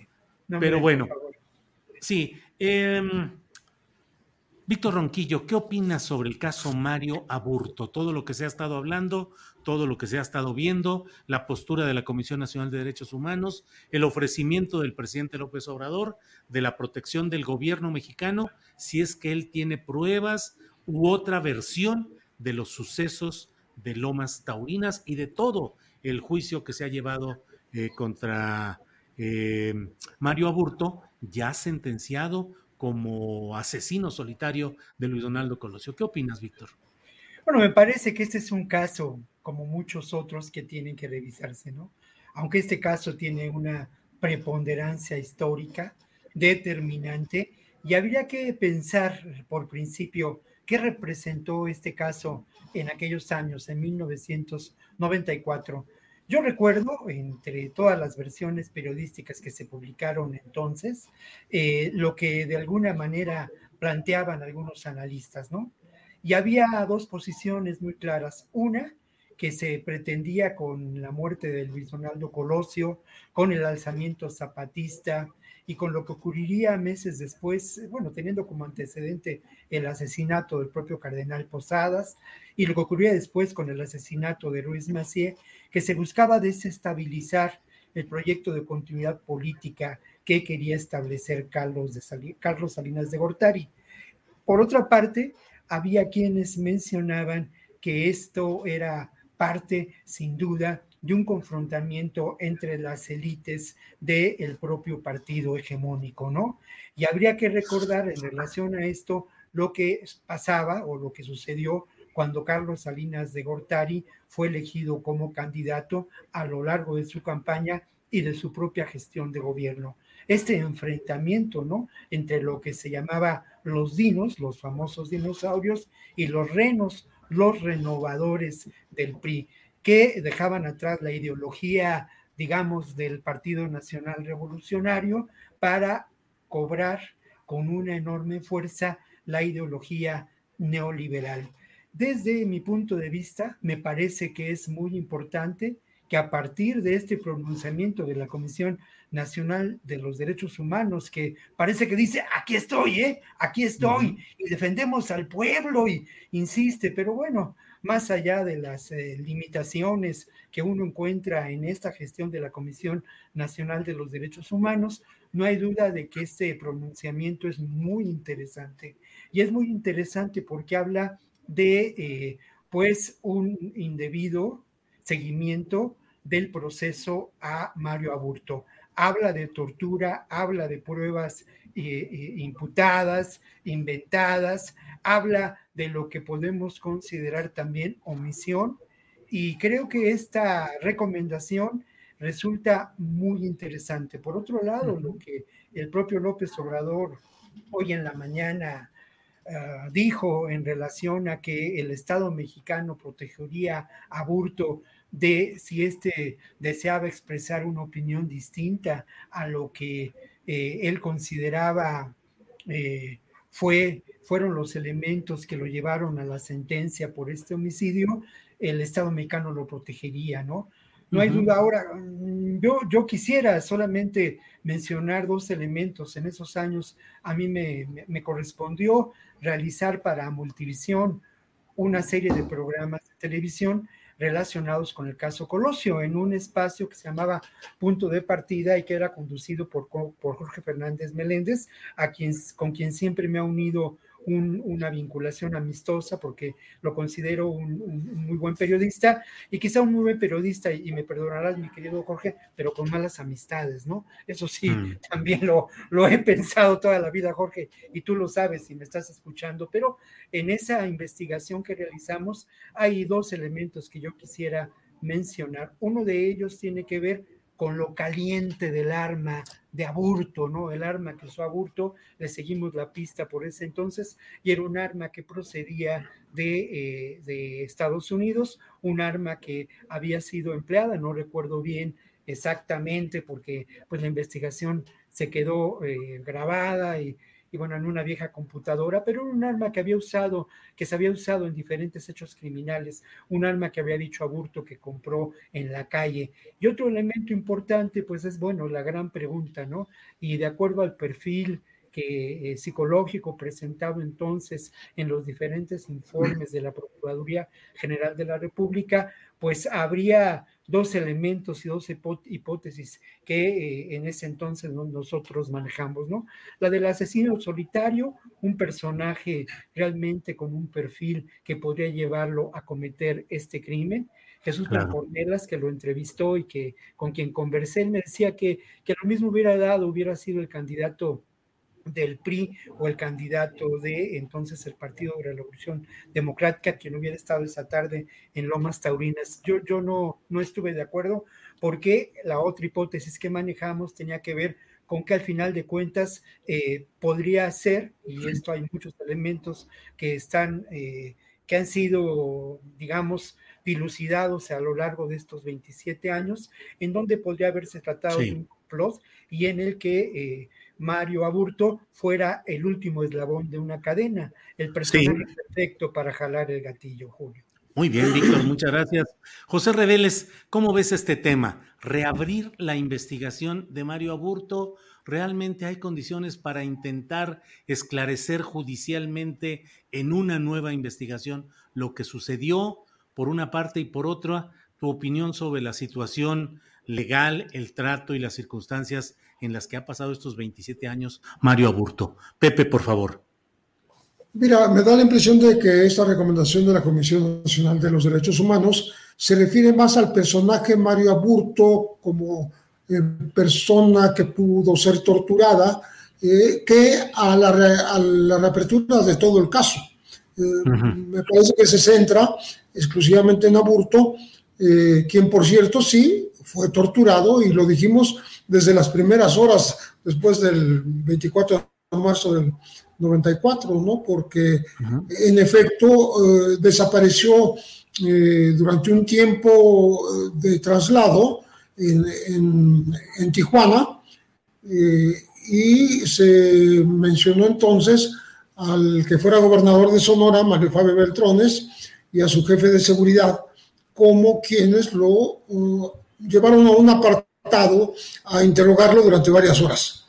Entonces, él desde un principio se quejó de tortura, ahí, tanto ahí como eh, una vez llegado a las oficinas de la PGR.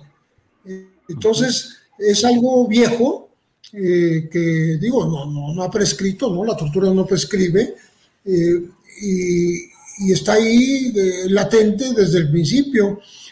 hubo tantas desviaciones del, del asunto Colosio, que cerca de 20 personas en torno a este caso eh, fueron asesinadas y está mencionado en los informes finales de la Comisión Colosio, este, incluyendo al, al, jefe de seguridad de Tijuana, Benítez, me, acuerdo que se apellidaba.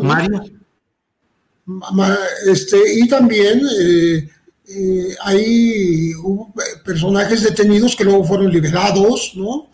Eh, hubo personajes mencionados que nunca fueron detenidos. Entonces es todo un, enredo eh, que a estas alturas sería muy complicado um, reconstruir. Creo que pasó mucho tiempo, ya hay hasta película, una película de, de Carlos Volado, Colosio, el asesinato, en donde estaba el Castillo, estaba Jiménez Cacho, Aburto lo, lo, interpretó Harold Torres, me acuerdo, estaba Odiseo Bichir, ¿no? Eh, o sea, ya se han dicho tantas cosas que hasta dieron paso a una, a una película y a, y a, muchísimos que escribimos sobre el tema y que, y que creo que al final no, no logramos sacar de su, vamos a decir, de, su macho al gobierno diciendo que fue un asesino solitario, a lo cual contribuyó, este, él, como bien recordaba este, Víctor, eh, pues las entrevistas que hizo Jesús Blancornelas en varios lugares del país, aunque el, fiscal de la época, que era Miguel Montes, eh, habló de acción concertada. Y voy a platicar una anécdota muy brevemente. El 7 de junio del 94 estábamos en Los Pinos en la premiación del Día de la Libertad de Prensa. Se premiaba, me acuerdo que era la querida Blanche Petrich por su entrevista al comandante Marcos. Y en la mesa en donde estaba sentado eh, el, presidente, tenía eh, a su vera, tenía sentado a su lado a Blancornelas. Y tenía en la misma mesa a los corresponsales del Universal en Tijuana, que era Dora Elena Cortés, y me acuerdo ahorita el nombre del otro compañero, perdón. Manuel Cordero. Manuel Cordero, Pepe. Exactamente. E, ellos dos, ellos dos defendían la, la, teoría de, de, la acción concertada, no complot, acción concertada. Ah, bueno, los tenían sentados juntos. Era un estilo muy particular de, de, gobernar y, y, digamos, estos gestos rituales de tener en la misma mesa a, dos personas que opinaban diferente, ¿no? este, cómo eh, estaba el levantamiento, pues muy, muy este, prontamente resuelto por el gobierno este, de los zapatistas, pero se estaba eh, eh, premiando a quien entrevistó al que se levantó en armas, al que, eh, al que encabezó este levantamiento, a Marcos, ¿no? Entonces, ese tipo de gestos me parece que son muy a la mexicana, muy la forma de decir verdades que, que, al mismo tiempo ocultan algunas opiniones que son contrarias, ¿no? O sea, se encaminan, vamos a decir, los pasos de una fiscalía hacia donde eh, lo, lo quiere el jefe del ejecutivo. Life is full of awesome what ifs, and some not so much, like unexpected medical costs. That's why United Healthcare provides Health Protector Guard fixed indemnity insurance plans to supplement your primary plan and help manage out of pocket costs. Learn more at uh1.com. Millions of people have lost weight with personalized plans from Noom, like Evan, who can't stand salads and still lost 50 pounds. Salads, generally, for most people, are the easy button, right? For me, that wasn't an option. I never really was a salad guy. That's just not who I am. But Noom worked for me. Get your personalized plan today at Noom.com. Real Noom user compensated to provide their story. In four weeks, the typical Noom user can expect to lose one to two pounds per week. Individual results may vary. Corleonescos esos gestos, José Reveles, al estilo de don Vito Corleone? Sí, bueno, de este estilo lo tenía eh, no nada más Salina, lo tuvo Echeverría.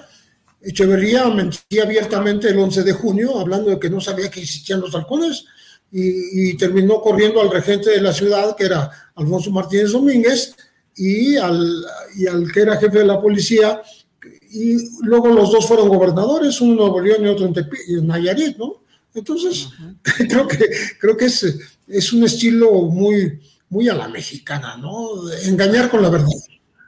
Gracias, Pepe. Víctor Ronquillo, ya que hablamos de estos mecanismos de tener a un lado el poderoso, tener a un lado lo que luego dice no conocer o no saber, o tener las dos partes eh, contradictorias para él estar como el centro del poder, como el, rector de la balanza.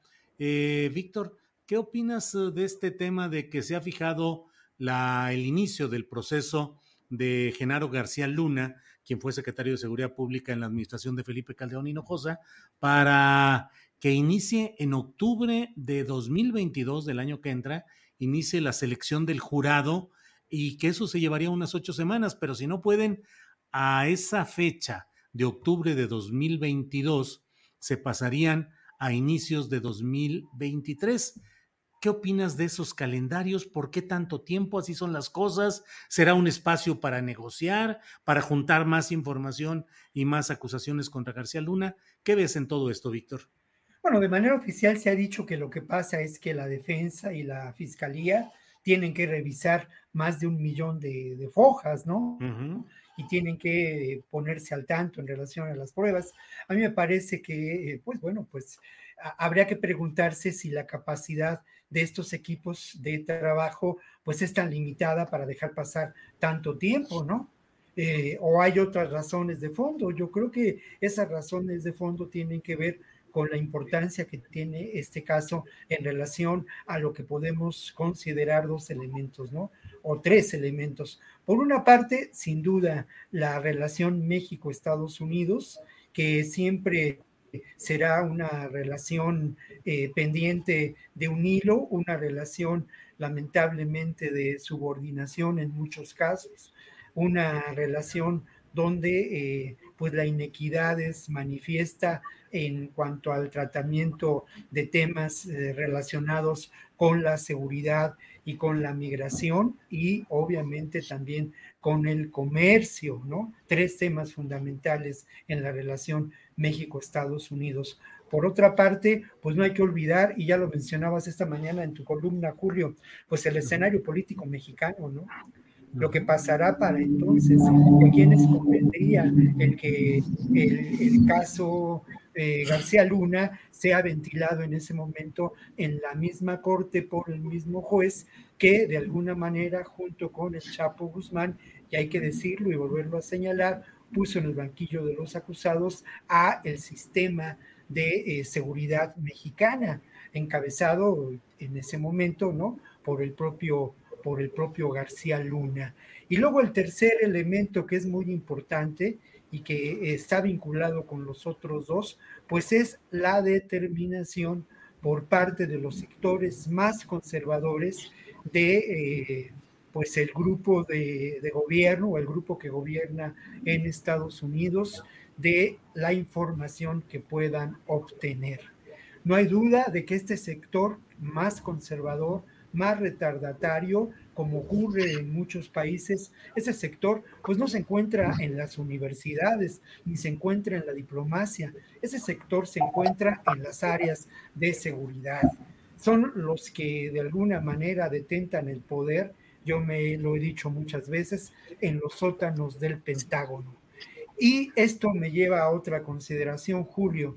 Eh, la, la, operación, eh, el manejo que se realizó en el momento en que Genaro García Luna fue el secretario de Seguridad Pública, de alguna manera, la mano derecha, eso, la mano derecha de Felipe Calderón y su alianza con el cártel de Sinaloa, pues hay que preguntarse si estas acciones, estas gestiones, esta protección dada a este grupo criminal en el marco y bajo la sombrilla de la Operación Mérida era ignorada por estos grupos de poder en Estados Unidos. Esto creo que nos lleva también a mirar desde una perspectiva distinta lo que, lo que puede ocurrir cuando yo conversé con Olga Womat eh, sobre su libro hace algunas, pues ya algunos meses, eh, en ese momento ella se preguntaba y nos preguntábamos si eh, Genaro García Luna podía pactar el convertirse en un testigo protegido. sigue siendo posible, sin duda, pero obviamente el convertirse en un testigo protegido, porque al final de cuentas como ocurre en, los distintos países, hay posiciones encontradas dentro del mismo eh, poder y dentro de los mismos grupos políticos que encabezan la gestión de un gobierno. Entonces, el que se convierte en un testigo protegido, García Luna, y denuncie lo que ocurría en esta maquinaria de corrupción y de poder, pues seguramente también involucraría a muchas instancias del poder oscuro de esos sótanos del poder en Estados Unidos, Julio. Muy bien. Gracias, Víctor Ronquillo. Eh, Pepe Reveles, ¿qué opinas de esta de este calendario que ha anunciado el juez que lleva el caso de Genaro García Luna, porque pues así sea en los primeros días de 2023 o en el primer trimestre de 2023, pero pues todo el la difusión que haya de las pruebas, de los datos, de las acusaciones, pues va a estar en un 2023 mexicano eh, ardiente por el tema de las candidaturas presidenciales que deben definirse a más tardar a finales de ese mismo año. ¿Cómo ves el calendario judicial y si tienes alguna opinión sobre el impacto político o electoral que pueda tener Pepe? Claro, no tengo ningún empacho en verme como un sospechosista.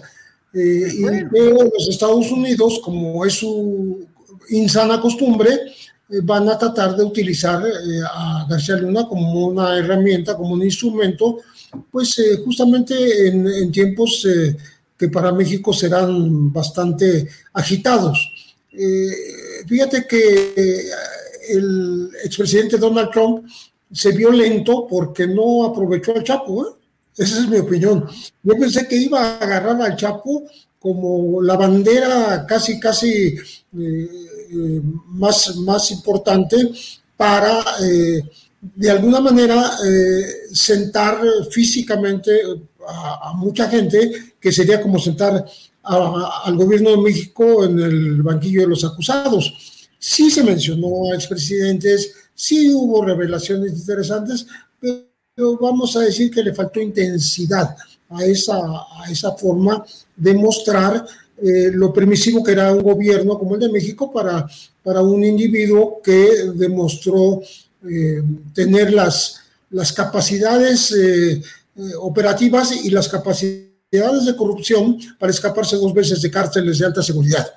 Entonces, cuando yo vi eso, me, dio gusto que no ocurriera, porque realmente hubiese sido injusto que por, Joaquín El Chapo Guzmán se juzgara al país, ¿no? No, no, era, no era automático. Pero qué curioso que la liga exactamente por la cual Genaro García Luna, el ex director de la AFI, ex secretario de Seguridad Pública en tiempos de Calderón, eh, bueno, de la AFI como Vicente Fox, o sea, los dos sexenios panistas, super policía, este, esté acusado justamente de haber protegido las operaciones del Sinaloa y por tanto del Chapo Guzmán y del Mayo Zambada y de Azul Esparragosa y de Nacho Coronel, eh, a todos ellos, este, el Vicentillo, durante, durante casi 20 años, que es lo que, bueno, 18 años que es lo que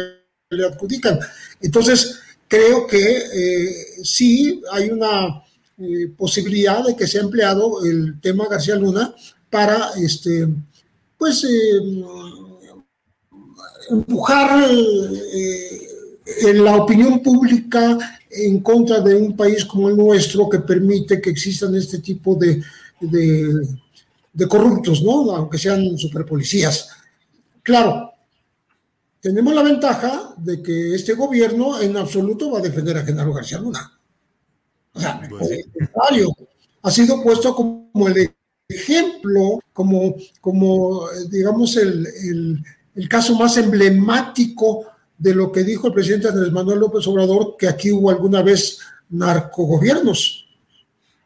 Ni más ni menos. Él, lo representa, él lo personaliza. Entonces, ahí, ahí nos, nos libramos un poco de este tipo de, de, presión. Eh, pero, eh, repito, no es para nada una posibilidad ausente el que eh, las agencias de inteligencia norteamericanas, a través de este juicio en la Corte de Nueva York, metan su cuchara y traten de sacar el mayor provecho posible. ¿Cómo? Pues eh, eh, incluyendo testigos en el juicio, mm, teniendo testigos protegidos, a lo mejor Iván Reyes Arzata, este comandante que operó importantes como García Luna o con García Luna, no lo sabemos, ¿no? este, y que ayudará a, que este más de un millón de páginas de expediente crezca de, manera, de manera exponencial y, bueno, este, que de cualquier manera pudiese eh, servir para eh, presionar en otros temas al gobierno mexicano. Gracias, gracias, eh, José Reveles. Víctor Ronquillo, hay otro tema interesante que es el que se está moviendo desde el sur del país con esta caravana de migrantes que hasta ahora ha podido caminar sin que las fuerzas del gobierno mexicano hayan obstruido ese paso. Eh, han ido caminando lentamente, pero ahí van avanzando. Su propósito expreso, lo que dicen, es que buscan llegar a la Ciudad de México para protestar por la tardanza de oficinas e instancias gubernamentales mexicanas en ah, acelerar sus trámites respecto a su intención de, poder eh, estar en México, cruzar hacia el norte y llegar a Estados Unidos. Pero en fin, eh, ¿qué te parece esto? Y ¿Qué te parece? ¿Qué es lo que está haciendo el gobierno mexicano? ¿Cómo crees que se desarrolle este tema en los próximos días, Víctor? Bueno, lo primero, y ya lo mencionabas, Julio, es que no hay duda de que esta caravana tiene un ingrediente político. Esto es muy importante, ¿no? Por primera vez, a diferencia de las otras caravanas, aquí la reivindicación de los migrantes es una reivindicación política. Eso me parece trascendente porque esto tiene que ver con la exigencia por parte de este enorme contingente de personas mm, muy lastimadas, muy vulneradas, eh, en ocasiones eh, en una extrema pobreza, eh, con, con, muchos elementos. Bueno, por primera vez este reclamo es un reclamo político. No solamente es la caravana que va hacia el norte en busca de mejores condiciones de vida. Esto es muy importante. Lo otro que yo me atrevería a señalar de nuevo y que hay que insistir es que no hay duda de que las condiciones que orillan a estas personas a migrar no son eh, efecto de lo que podríamos considerar la gestión, eh, o lo son de alguna manera, ¿no? Son parte del efecto de la gestión de gobiernos que eh, los que podría cuestionarse si han sido capaces de construir auténticos estados de derecho y garantizar los derechos eh, humanos de sus, de sus habitantes. Son estas condiciones un efecto histórico, de una inequidad histórica del eh, eh, eh, resultado del colonialismo, resultado de la depredación, resultado de un modelo de sociedad que se encuentra en crisis. Esta, este evento político coincide con lo que será la reunión de la COP26, donde también encontramos esos efectos de pues la crisis de este sistema mundo. Y, no más, y más allá de ello, bueno, hemos hablado en distintas ocasiones, ya hace rato que no tocamos el tema, pero no hay duda que la irrupción de la pandemia que todavía nos azota tiene que ver también con la crisis de este modelo, entre comillas, de desarrollo. Y yo quisiera insistir en un tema que me parece muy importante. Este tema tiene que ver con la extrema vulnerabilidad de los migrantes, ¿no? ¿De dónde vienen? Pues vienen de la pobreza, vienen de la violencia, vienen de la violencia política, pero también vienen de lo que podemos considerar la, ah, ah, las catástrofes eh, provocadas por el deterioro del medio ambiente, efecto de la, de la acción antropogénica. Eh, lo que ocurrió en Honduras, en Guatemala, y en El Salvador a propósito de los huracanes del año pasado, no hay duda que es un efecto del cambio climático. Y muchas de estas personas son migrantes ambientales a la condición de pobreza, de víctimas de la injusticia social, se suma también su condición de migrantes por efectos del cambio climático. ¿Y qué ocurre con los haitianos? Con ellos, además de ser eh, víctimas de una enorme degradación social que se vive, política y social que se vive en Haití, son también víctimas de, esta, de este par de terremotos, el de 2010 y el ocurrido el año pasado, en un país en condiciones pues de extrema pobreza, en donde lamentablemente pues ya imaginemos si ya lo hemos hecho el ejercicio alguna vez y lo publicamos, qué hubiera pasado con el temblor del 2010 en Nueva York y qué hubiera pasado con el temblor eh, en Puerto Príncipe, ¿no? O sea, las, los resultados son muy diferentes. Bueno, estos migrantes haitianos, y hoy hay una nota por ahí publicada en la jornada de un acto terrible, atroz de feminicidio en contra de una mujer haitiana, pero ellos son también víctimas de otro componente lamentable eh, y que es el racismo, ¿no? Entonces, eh, digamos, la vulnerabilidad de estos migrantes es múltiple. Y dentro de este mundo de los migrantes, dentro de, este universo, están ahora, porque ha cambiado el perfil, eh, mujeres, mujeres que viajan solas con su familia, víctimas de la violencia doméstica, de la violencia intrafamiliar y hay también, obviamente, niños. Eh, uno de los líderes en una nota publicada también en la jornada hablaba del número creciente de eh, pues, menores de edad que se incorporan eh, solos a esta marcha. Entonces, encontramos un, un, evento por demás preocupante y las declaraciones de Ken Salazar, Julio, que sé que es parte del tema, pues no hacen más que confirmar lo que había pasado en, hace algunas semanas, en donde el gobierno mexicano se había plegado a la intención del gobierno de Estados Unidos actual o los gobiernos anteriores de llevar adelante el problema y contemplarlo así, el tema de la migración como un problema de seguridad y no entender esta dimensión y esta complejidad. Muy bien, Víctor, muchas gracias. José Reveles, ¿qué opinas del tema de la caravana migrante, la nueva caravana migrante que ha ido caminando y que el gobierno mexicano, pues hasta ahora ha mantenido una actitud replegada, no ha impedido el paso, al menos hasta estas horas, pero al mismo tiempo lo que dice el propio embajador de Estados Unidos en México, Ken Salazar, de quien subrayo que tiene un activismo como hacía mucho rato que no veíamos, metido en muchos asuntos, visitando, viajando, haciendo declaraciones. Pero bueno, el propio embajador Ken Salazar dice que, eh, pues que hay un compromiso de México y Estados Unidos para frenar el paso de los migrantes. ¿Qué opinas, José Reveles? Mira, tomo primero el tema que Víctor eh, mencionó al final con respecto a las mujeres y los niños. En efecto, eh, coincide con algo que dijo en estas horas el padre Alejandro Solalinde, que quienes organizan la caravana están empleando niños y mujeres como una forma de presión, como una forma de manifestarse políticamente, eh, no sometiéndolos incluso exponiéndolos a, peligros, ¿no?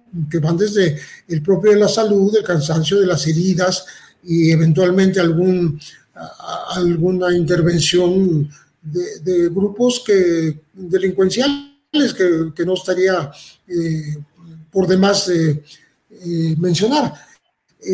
esta caravana incluso creció aparentemente en número, según algunas informaciones, ya eran 1.500 y andan arriba a los 3.000, según esta, estos reportes, y son, obviamente, están organizados. Eh, vienen eh, a la Ciudad de México, lo cual quiere decir que no están migrando, no están migrando, están protestando, se están manifestando y no están tratando de llegar, por lo menos no es el, eh, el propósito declarado, no está, este grupo no está proponiéndose llegar a Estados Unidos.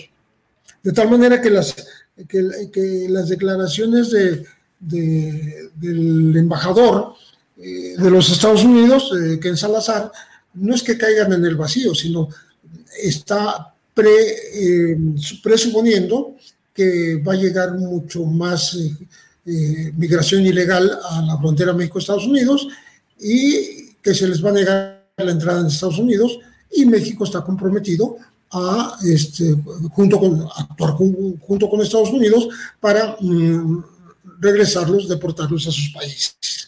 Eh, cuando dice gobierno de México es muy general, ¿no? Eh, las notas mismas mencionan que contradice a Marcelo Ebrard, que en varias ocasiones ha dicho que no, no vamos a hacer un, un, tercer eh, país, ni vamos a ser los, los activistas en, en, este obligado retorno a sus países de origen de los de los migrantes, etcétera, creo que está dando una declaración general y no dice, dice gobierno de México, pero no dice si fue la alcaldesa de Nuevo Laredo con la que se reunió, ¿no? Que es la PRD, la morenista Carmen Lilia Canturrosas, o, con el gobernador Francisco Javier Cabeza de Vaca, eh, el gobernador de Tamaulipas, no, sé, no, no lo especifica. Por tanto, deja un poco abierta esa posibilidad a lo que siempre ha dicho el gobierno de México, que hay que buscar soluciones de fondo no va a cambiar la situación, no va a cambiar este dilema en el cual se encuentra México de ser un receptor obligado de, estos migrantes rechazados en la frontera México-Estados Unidos y tampoco va a actuar en contra de ellos, ¿no? sino que eh, está eh, intentando en cada conversación que tiene con los representantes del gobierno de Estados Unidos en que haya una visión global, de una buscar soluciones de fondo que sean estructurales, se hacen propuestas particulares como las becas, como las visas de trabajo. Todo esto lo ha propuesto México durante muchos meses y no, no ha aterrizado con el beneplácito de los Estados Unidos. También ha pedido ayuda para el desarrollo de toda la región mesoamericana y tampoco aterriza como debe ser. No, no, hay, no hay suficiente dinero del que Estados Unidos disponga para ayudar a ese desarrollo. Entonces, creo que estamos más o menos en un impasse. Es más o menos la misma situación eh, cada vez que se habla de estos temas. Con excepción que ahora eh, sí, esta este recorrido de más de mil kilómetros eh, viene a ser eh, no de migración, sino de protesta, de eh, una forma de decirle al gobierno mexicano, bueno, por lo menos en la frontera sur no te estés comportando de esta manera, ¿no? Porque ahora no, no, están, no están en la frontera norte todavía, ¿no? Entonces, creo que, creo que seguimos en la, en la temática. Lo que dijo también el embajador de Estados Unidos fue, este, Ken Salazar, dijo que eh, los culpables de, llevarse a los indocumentados, este, a los migrantes, son los polleros. Y que ahí sí México y Estados Unidos ya se comprometieron a combatirlos, a localizar quiénes son y a ir contra ellos. Eso también lo dijo en el contexto de estas declaraciones, que no se vio mucho, pero sí lo dijo. Muy bien, gracias José. Son las 2 de la tarde con 39 minutos. Ya nos vamos encaminando al final de esta mesa y de nuestro programa. Pero Víctor Ronquillo y José Revele, les quiero preguntar primero a Víctor eh, sobre una nota que me ha llamado la atención hoy, publicada en la jornada y en otros medios, pero leo lo que Roberto Garduño, Luis Bofil y Néstor Jiménez han publicado en la jornada, en lo cual el presidente de la República ha estado en Yucatán y ha elogiado el hecho de que ahí se hayan disminuido drásticamente o, que se mantengan índices de seguridad muy aceptables. Ha dicho el presidente de la República que la tranquilidad y la paz es una bendición. Se puede vivir libre de temores. Dijo el propio presidente de la República que Yucatán, donde se registran los niveles más bajos en materia de violencia, es un caso de interés nacional de cómo han conseguido serenar en la tranquilidad para todo el Estado. Y el gobernador, panista, por cierto, eh, el gobernador del Estado, Mauricio Vila, dijo que la estrategia es mayor y mejor estructura de videovigilancia, mejores condiciones para los policías y más acciones de prevención. Víctor Ronquillo, ¿de veras será esto? Que además en muchos lugares se dice pues que se hace lo mismo, videovigilancia, mejores condiciones, más acciones de prevención. ¿Por qué Yucatán sí lo logra y el resto del país no, Víctor Ronquillo? Bueno, yo creo que es relativo lo que puede considerarse en torno a ello, ¿no? Ya desde la época de Amado Carrillo se consideraba a la península de Yucatán como lo que podría ser una plataforma para el narcotráfico. Entonces, eh, bueno, es relativo en términos auténticamente regionales y auténticamente geográficos. En términos estrictamente políticos, a donde pueden establecerse fronteras de una acción eh, policíaca determinada, eh, es eh, posible esta reducción del delito. Ahí están los datos, ahí está la tranquilidad con la que mucha gente vive en esta, en esta región. Una de mis hijas vive, vive precisamente en el Cuyo, que es un poblado que está a la mitad entre Mérida y Cancún. Y bueno, es un poblado de pescadores, eh, muy grato, ¿no? Pero yo creo que es una situación que nos debe hacer pensar en, en otros elementos. Ya llama la atención el que la propuesta del gobernador llevada adelante instrumentando este plan de seguridad no atienda a lo que ha sido enarbolado como uno de los elementos centrales de la estrategia de la 4T, el abatir las causas. Los índices de pobreza en Yucatán siguen siendo significativos, los índices de marginación lo mismo. Es un estado donde existe una enorme población indígena, es un estado donde, por cierto, se sigue hablando el maya y lo hablan las personas que viven en condiciones de pobreza. Yo creo que estos datos y esta cuenta alegre con resultados que difícilmente yo puedo poner en evidencia, nos hablan de condiciones muy particulares de la geografía y de la propia historia de eh, Yucatán, más que de una acción eh, estratégica para abatir elementos criminales, ¿no? Creo que, pues, lamentamos lo que ocurrió hace unos días en, en Playa del Carmen y lo que está ocurriendo en la propia Cancún. Lo que ocurre es que, eh, insisto mucho en ello, ¿no? Hay particularidades. Eh, el modelo, el modelo de seguridad, es un modelo en el que también el gobernador insistió en la importancia de concertar diferentes eh, esfuerzos, ¿no? Y creo que esto, esto es interesante y creo que esto sí tiene como, como, como un elemento importante eh, resultados, ¿no? Pero, pero, pero no lo considero. Mira, yo, tú lo sabes, ¿no? Yo he sido aquí en esta mesa alguien que ha estado a favor de la estrategia de la 4T en términos de seguridad, que ha expuesto sus, sus eh, elementos favorables, ¿no? Pero creo que lamentablemente lo que ocurre en Mérida es una situación excepcional.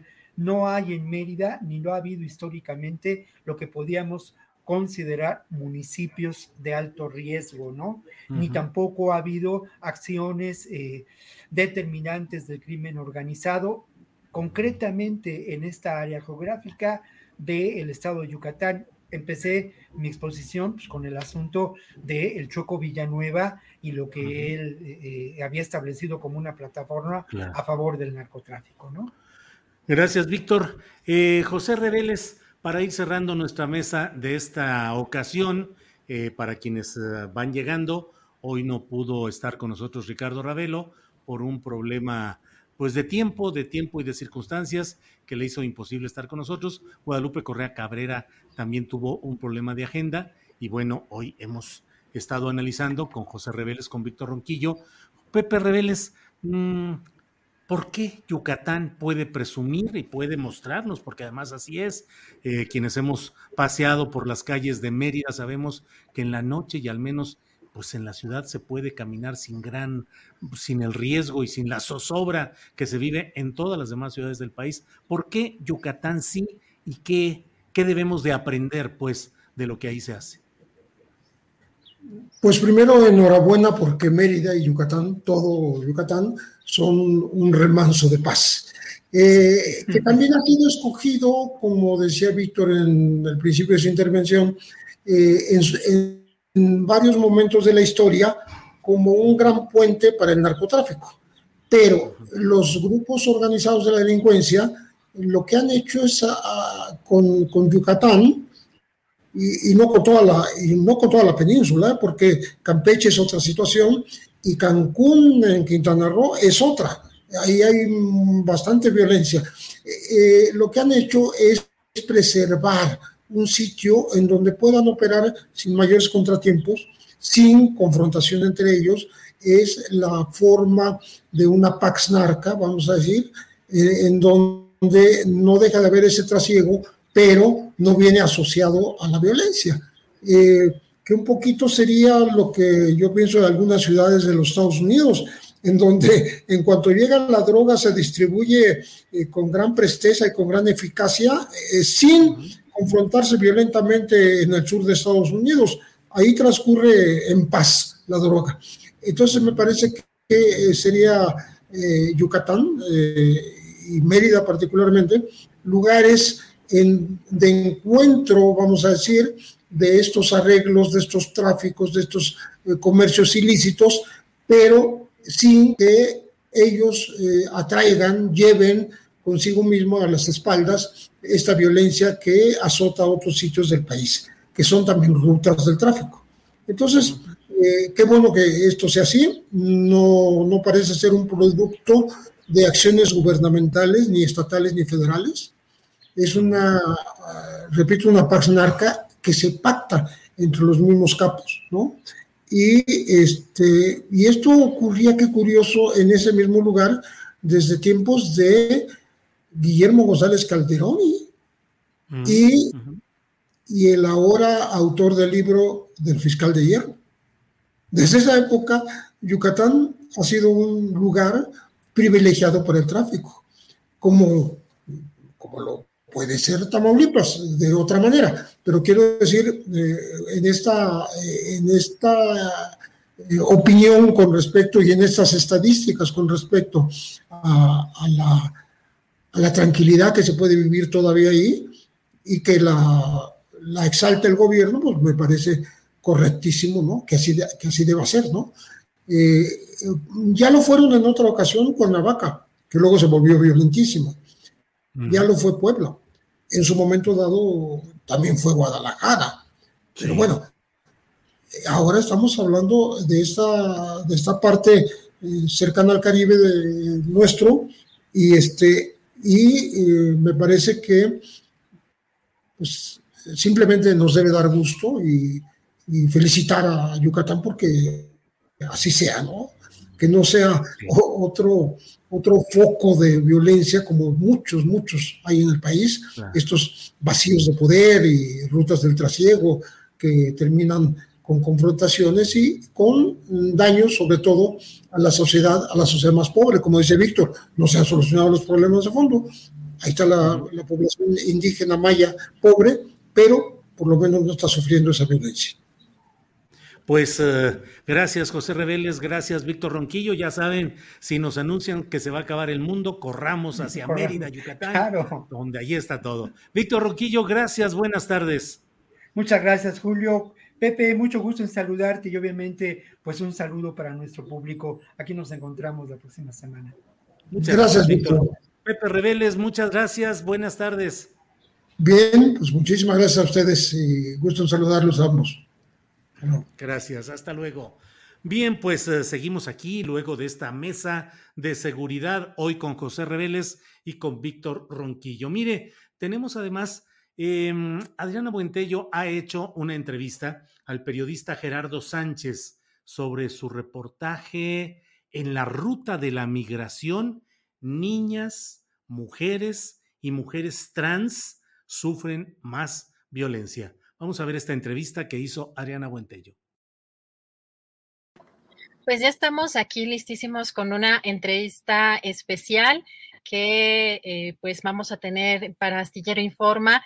Em, me da muchísimo gusto saludar al periodista independiente Gerardo Sánchez porque nos va a platicar de un tema muy, muy delicado, un tema eh, que pues desafortunadamente pues está sucediendo todos los días en nuestro país, en las fronteras. Este reportaje se llama En la ruta de la migración, niñas, mujeres y mujeres trans sufren más violencia. Gerardo, ¿cómo estás? Muy buenas tardes. Hola Adriana, ¿cómo estás? Buenas tardes. Muchas gracias por el espacio y pues a la orden.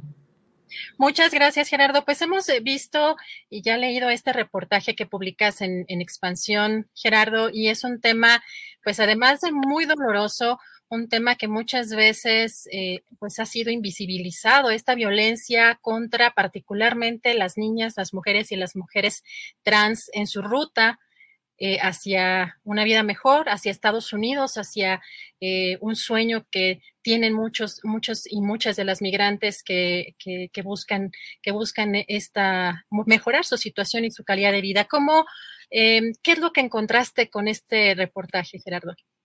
Claro que sí, Adriana. Mira, bueno, como bien decías, este es un trabajo periodístico que publicó eh, Expansión Política y que justamente habla sobre este contexto tan devastador que es el que se vive ahora, que es el migrante.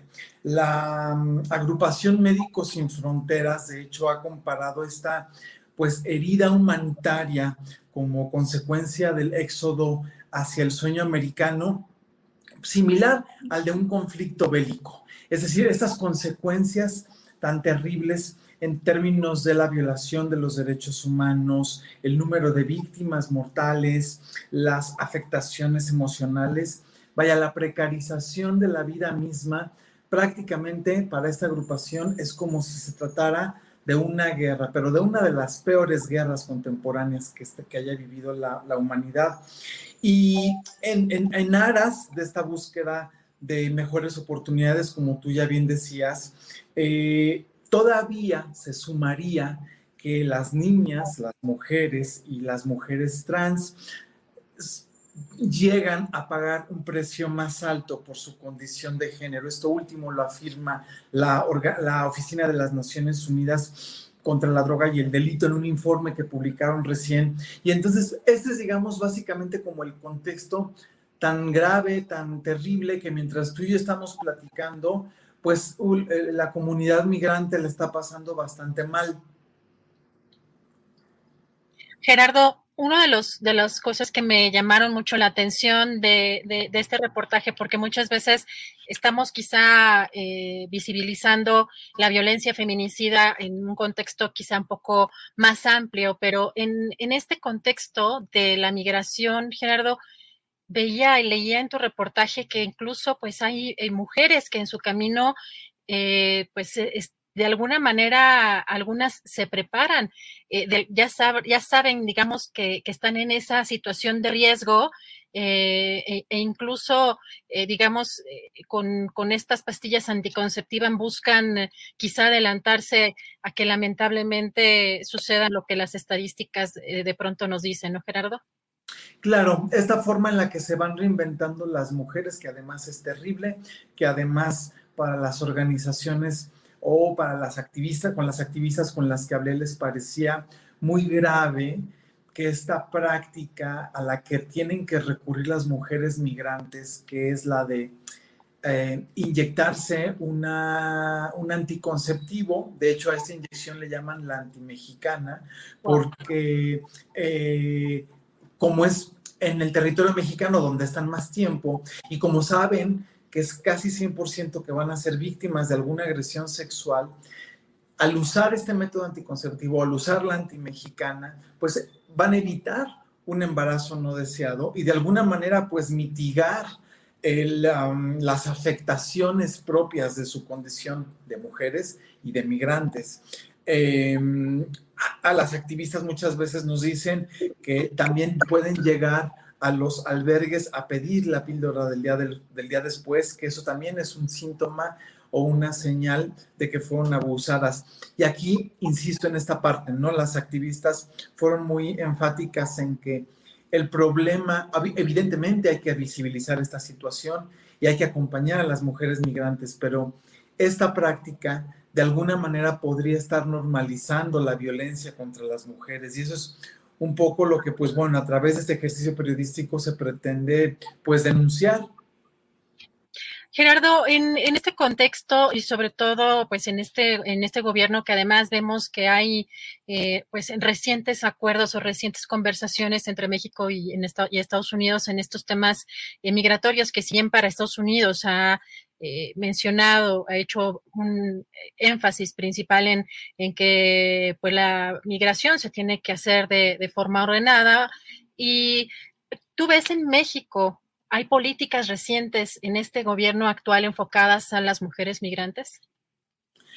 La, situación acá es que se trata de un problema bastante complejo, donde tienen que intervenir no solo obviamente el gobierno mexicano, sino también los gobiernos de los países de donde son origen eh, los migrantes, ¿no? Mayoritariamente, pues bueno, Centroamérica, Haití, etcétera.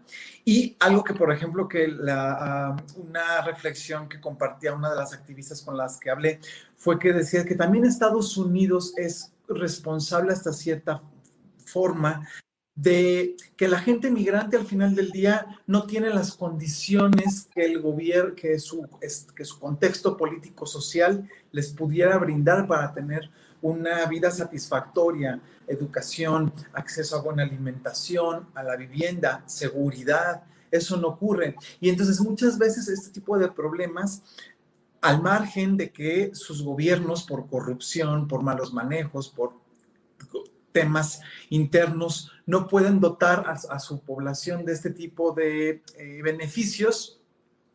También tiene que ver el hecho de que Estados Unidos, con su política exterior del pasado, también del presente, muy... Em, capitalista, muy em, voraz, de alguna manera también ha sido responsable de que estos contextos sociales donde que generan o que producen el fenómeno migrante, pues son responsables de esa precariedad. Entonces, es un, un fenómeno ya bastante complejo que se tiene que revisar desde todas las aristas posibles. Es prácticamente eh, eh, trans, trans eh, intercontinental, ¿no? Ya no es un tema de las fronteras, ya es un tema de que se tienen que sentar los, los gobiernos a, revisar esto. Yo cuando le preguntaba a una de las expertas, le dije, oye, a ver, ¿desde hace cuánto tienen, eh, se, se, tiene identificado el fenómeno migrante y qué ha cambiado de entonces a la fecha? Y lo que me respondieron fue que en efecto hace una veintena o treintena de años se tiene identificado el fenómeno migrante, ha ido incrementándose con el tiempo y que lo que ha cambiado, por ejemplo, es que ahora hay más eh, agrupaciones de la sociedad civil que han crecido aún eh, cuatro veces en diez años, eh, que es de lo que de alguna manera los migrantes se, se ayudan para comer, para vestirse, para ducharse cuando es necesario, pero no fueron tan optimistas en su em, diagnóstico hacia las políticas públicas. Eso quiere decir que todavía estamos un poco lejos, lejos de, eh, pues, hallar una salida satisfactoria, pues, para todas las partes, Adriana. Gerardo, pues muy difícil este contexto y evidentemente que la situación se ha ido agravando, particularmente como lo mencionas en, tu reportaje, pues eh, y que trae el enfoque eh, pues más difícil por el tema de las niñas, las mujeres y las mujeres trans. Yo te preguntaría, Gerardo, ¿quiénes son los principales perpetradores y agresores de las niñas, mujeres y mujeres trans en este tránsito hacia Estados Unidos? Claro, es importante esa parte porque, pues bueno, este tipo de fechorías en realidad pues no se, no se hacen por sí solas.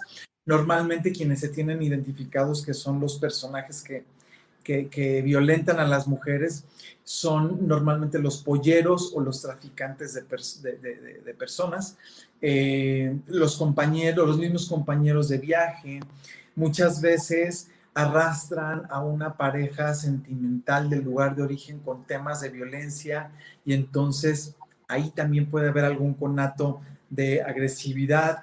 También son los, se tiene registro que son las, las propias policías o los agentes migratorios quienes incluso hacen uso del, em, ah, del intercambio de favores sexuales, para algún beneficio, para dejarles en libertad, para darles algún tipo de, compromiso de la propia libertad de ellas. Em, por supuesto, imposible denunciar, imposible tener una estadística, porque en su propia condición de migrantes, donde no tienen un número, una referencia legal, pues por miedo no denuncian, eh, por miedo a la colusión entre las autoridades, sobre todo en el ámbito local, em, porque también de alguna manera van con prisa, no quieren quedarse acá, su urgencia es llegar, entonces tratar de salir del, embrollo es, es, lo, es la solución más inmediata. Entonces, el escenario de impunidad puede ser de, dimensiones que no nos podemos imaginar. Te cuento una anécdota terrible. Una de las activistas nos, me platicaba que, por ejemplo, ella tiene su, eh, su albergue en Guanajuato, en León.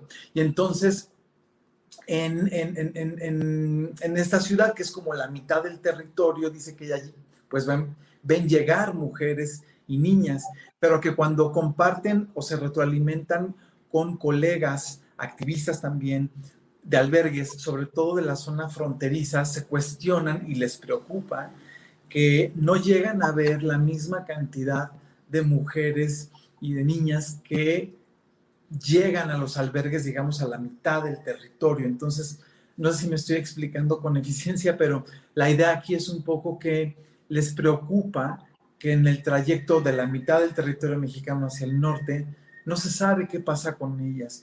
Y la sospecha, por supuesto, es que pudieron haber sido víctimas de trata, de feminicidio y, en fin, lo que te diga, creo que nos quedaríamos cortos, Adriana, comparado con lo que es la realidad. Claro, justo esa parte es la que te iba a preguntar, que también me había, llamado mucho la atención de tu reportaje, que si había alguna estadística o cómo podemos eh, contabilizar esto que mencionas, que me parece que es sumamente grave, si de, por sí las estadísticas eh, muchas veces no corresponden a la realidad en términos de trata, de la desaparición, del feminicidio, pues en estos terrenos migratorios, en este tránsito tan complejo, eh, tan multifactorial y donde están, como menciona, sumados muchos elementos, incluso pues de sus propios países de origen y sumado al propio contexto de México, ¿qué pasa con esas, con esas mujeres que eh, llama mucho, me llamó justamente mucho la atención y estoy qué bueno que haces énfasis. Yo entendí perfecto qué pasa con esas mujeres si no están viendo las mismas mujeres que ingresan a las que llegan, digamos, a esa parte o a esa zona fronteriza, ¿qué sucede en el camino? ¿No hay alguna organización o alguna cifra, alguien que esté manejando eh, estadísticas al respecto? ¿O esa parte, Gerardo, nos hace falta para poner eh, énfasis ahí? Por, a ver, por supuesto que las estadísticas oficiales, las que debería de generar la autoridad, eh, pues no se tienen a ver, en este delito y en muchos otros. Ya después, si quieres, platiquemos del homicidio de odio por LGBTI-fobia que ocurre en México y que también hay un tema ahí con las estadísticas. En el caso, por ejemplo, de las agresiones o la violencia sexual en contra de mujeres, mujeres trans, migrantes, eh, los datos que se llegan a tener, por supuesto que son subregistros y que los hacen las organizaciones de la sociedad civil. Por ejemplo, Amnistía Internacional estima que 6 de cada 10 mujeres en tránsito, 6 de cada 10 mujeres en tránsito pueden padecer algún tipo de agresión de este tipo. Para hacer subregistro es una cifra muy alta y muy preocupante. La agrupación Médicos Sin Fronteras, por ejemplo, también detalla o narra que tienen un registro importante de mujeres eh, por ahí del 30%, que, eh, que atienden por eh, un tema de salud relacionado con una afectación de la, de la violencia sexual en la que padecieron. Entonces, lo que se tienen son esto, lo que se tienen son testimonios, testimonios por supuesto desgarradores, terribles, que se van compartiendo y que ahora las redes sociales, que ese es otro fenómeno que, que, acompaña a la, eh, eh, a la comunidad migrante, las redes sociales también echan mano para más o menos ir eh, midiendo, sirven de termómetro para ver en dónde están, por dónde van. hay un testimonio terrible que se comparte acá en el trabajo que habla de una chica, una mujer trans que llegó al refugio, después se volvió a ir y después por redes sociales volvieron a saber de ella, eh, pero la, encuentran pues eh, seguramente de haber tenido un accidente en, el tren, porque la, ven de nueva cuenta en las redes sociales, pues con una afectación importante a su cuerpo. No tenía una, una pierna, no tenía un, brazo, entonces de alguna manera las redes sociales están ayudando a visibilizar y a más o menos darle un, un seguimiento pues a este vacío que se tiene frente a las víctimas. Híjole, Gerardo, pues mucho, mucho que hacer en este tema. Eh, por nuestra parte, darle difusión y pues esperar también y, a impulsar que las autoridades tengan, además de un registro en este sentido, pues que haya mayores eh, políticas en, apoyo de eh, mujeres, niñas y mujeres trans. Gerardo, ¿dónde podemos seguir? ¿Dónde podemos seguir tu trabajo? Este, este reportaje en particular fue publicado en Expansión, pero ¿en dónde podemos seguir tu trabajo? Muchas gracias, Arena. Pues sí, el trabajo, de hecho, está este del que hablamos ahora, está en tweet fijo, en mi Twitter, arroba, eh, arroba Guadarrama. Ahí pueden eh, revisar el trabajo y pues bueno, agradecerte, Adriana, agradecer a Julio que el trabajo que ustedes hacen es increíble y que más medios como el de ustedes se necesitan en este país. Pues al contrario, Gerardo, te agradecemos mucho que compartas este tipo de trabajos que hacen mucha falta para visibilizar tantas cosas que están sucediendo en nuestro país. Te mandamos un fuerte abrazo y estamos en contacto. Estamos en contacto. Buenas tardes, Adriana. Gracias, buenas tardes.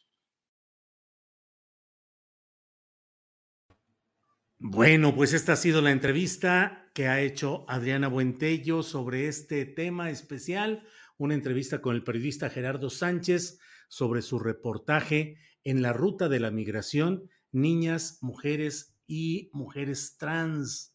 Eh, que son las que sufren más violencia. Bueno, eh, regresamos con mi compañera Adriana Buentello. Adriana, ya estamos aquí de regreso, Adriana. Julio, ¿cómo estás? Pues preguntarte, ¿has visto tú Black, Black Mirror? Sí, cómo no. Hace rato que no, pero sobre todo los primeros capítulos eh, pasmado así con todo lo que implicaba. Sí, sí, claro que sí, Adriana. Julio, pues fíjate que es trending topic ahorita en Twitter. Y por una razón, digo, para quienes no conocen esta serie es eh, una especie que será de mezcla, eh, pues un poco de terror, pero virtual, bueno, de hacia dónde va la tecnología, de ciertas realidades que podrían ser alternas o realidades este, futuras, una mezcla ahí medio extraña, bueno, no sé cómo definirla, pero es una serie pues muy interesante que pone como en, la mesa varios temas eh, de, esta realidad virtual, de este cambio en, la sociedad con la tecnología, con el Internet, Julio, y pues, ¿qué crees? Que es trending topic porque hace eh, algunas horas eh, Mark Zuckerberg el dueño de Facebook, anunció el cambio de, de nombre de su empresa por Meta. Es el cambio de la empresa, digamos, global, no de la aplicación de Facebook. Hay que recordar que Facebook pues tiene muchísimas aplicaciones, compró WhatsApp, compró Instagram, no logró comprar otras, pero tiene muchísimas, eh, muchísimas aplicaciones dentro de este universo de Facebook. Entonces, lo que se conocía como Facebook Inc., ahora ya es em, Meta. Y es interesante, Julio, porque esto está involucrado o relacionado con el universo virtual, con este cambio que implica el metaverso, que es una especie de mezcla entre lo físico y lo, virtual, una realidad eh, aumentada o interfaces eh, virtuales. Lo interesante, Julio, es que pues hay un trasfondo porque evidentemente es una, es una, eh, un cambio que no va a ser inmediato, que todavía se ve difícil de llevar a cabo. Eh, ahora, por ejemplo, que estamos viendo este video, pues son cosas que se ven extraordinarias y es un video, una transmisión que se hizo, pues la verdad con detalles muy interesantes, pues para poder convivir de manera eh, virtual en otro ámbito, eh, pero mezclas entre lo físico y lo, y lo virtual. El punto interesante, Julio, es que sale esta, este anuncio cuando estos cambios todavía no son, digamos que técnicamente posibles en un corto plazo, y Facebook, recordemos que está metido en un escándalo pues sumamente fuerte con esto de los Facebook Papers, que ya lo comentábamos aquí hace algunas semanas, eh, Julio, una eh, trabajadora de la empresa Facebook particularmente pertenecía a un comité de ética eh, pues dio a conocer, divulgó en un noticiero y también salieron información en, The Wall Street Journal respecto a las prácticas que estaba llevando a cabo eh, Facebook, pero sobre todo con em, ponían estos, estos documentos que, dan a conocer y estas declaraciones de este, esta ex empleada ponen en duda los esfuerzos, los esfuerzos de Facebook en términos de combatir los mensajes de odio, la desinformación y uno de los temas más controversiales en los últimos años en esto de las plataformas sociales, Julio, la protección de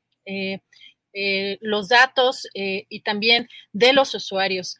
Digamos que en resumen, Facebook estaría mirando hacia otro lado cuando se da un contenido eh, polarizante, que eso es eh, algo de lo que ha estado o se han dado muchísimos estudios en cuanto a eh, la autoestima de los jóvenes al utilizar diferentes plataformas como Instagram o como Facebook. Y pues esto parece de alguna manera, Julio, una estrategia de comunicación por parte de Facebook para de alguna manera cambiar un poco la agenda con un video que parece pues espectacular y que llama mucho la atención y quizá que a muchos nos, nos gustaría experimentar, sobre todo en época de pandemia todavía y más este, en, algunos lugares donde todavía hay un confinamiento quizá más eh, severo, pues porque esto está considerando en el caso de Max Zuckerberg que metaverso será el sucesor de Internet, Julio. Esto es un tema interesante eh, el hecho, este anuncio que hace, sin duda, pues llama mucho la atención por, pues, el lado también de, lo que les decía yo, que el, hashtag es Black Mirror, lo que supone estos cambios en, en, el uso de Internet, pero también como una estrategia de comunicación política, Julio, para quizá mirar un poco hacia otro lado a estos cuestionamientos que hay sobre esta red social, bueno, sobre todas las empresas que encabeza Mark Zuckerberg, Julio, pues eh, no sé cómo, cómo veas, este, cómo te parece si eh, eres, por ejemplo, en este caso el robot, puedes escoger algún, eh, algún personaje para poder interactuar con Sol allá en París y, acá conmigo, acá en la Ciudad de México. Y bueno, suena interesante, em, pero no sé cómo, cómo se, te antoja hacer estas, estos cambios. Sí, hay desde luego que el desarrollo tecnológico, las nuevas tecnologías, están avanzando a una velocidad impresionante que nos hace que lo que antes eh, parecía que se llevaría mucho tiempo en consolidarse, es decir, los vaticinios tecnológicos eran por década, eran a, la luz de décadas. Dentro de 10 años o 20 o 30 puede ser que suceda esto, según lo que postulaban los adelantados de la ciencia o la ciencia ficción que luego se iba realizando, que se iba consolidando en la realidad. Pero hoy eh, las cosas van a un nivel tan acelerado que muchas de estas cosas pues forman parte. Mira, por ejemplo, em, eh, acaba de anunciar una compañía sueca eh, el lanzamiento de su, de una especie, por decirlo así, como de motocicleta espacial. Es una, es una nave que pesa 90 kilos, que va a costar menos de 2 millones de pesos cada aparato y que va a permitir volar va a permitir volar. Es un aparatito muy sencillo, hecho con una estructura metálica. Se va a llamar Jetson One. Jetson One y va a permitir eh, volar a una velocidad de 102 kilómetros por hora a lo máximo. Va a poder subir hasta 1500 metros de altura. Eh, claro, tiene que pesar el pasajero menos de 95 kilos porque si no, no, no arranca. Y es un aparatito en el cual de pronto vas a poder moverte con una, bueno, tiene un problema por la capacidad de la batería de litio, que solo le va a permitir eh, funcionar eh, durante el equivalente a unos 32 kilómetros de distancia. O sea, lo que va a poder eh, circular de manera autónoma son unos 32 kilómetros solamente, pero ahí está lo que hemos visto en muchas de estas eh, películas de ciencia ficción, incluso en personajes de caricaturas, Jetson One. Y ahora lo que pone eh, Mark Zuckerberg, pues es una realidad que se está trabajando, que se avanza y muchas de las cosas que vemos en Black Mirror constituyen esa advertencia del control social, de la manipulación y de las nuevas realidades sociales que se pueden construir a partir de las nuevas tecnologías. Eh, Así es que, pues mucho de esto va caminando a tambor batiente, no nos imaginamos cuán rápido van las cosas. Los estudios acerca de cómo puede retardarse el envejecimiento y cómo puede buscarse que haya, pues, eh, una expectativa de vida en buen nivel hasta los 130 años de edad, con una buena calidad de vida. Y bueno, pues todo va muy rápido en este camino, Adriana.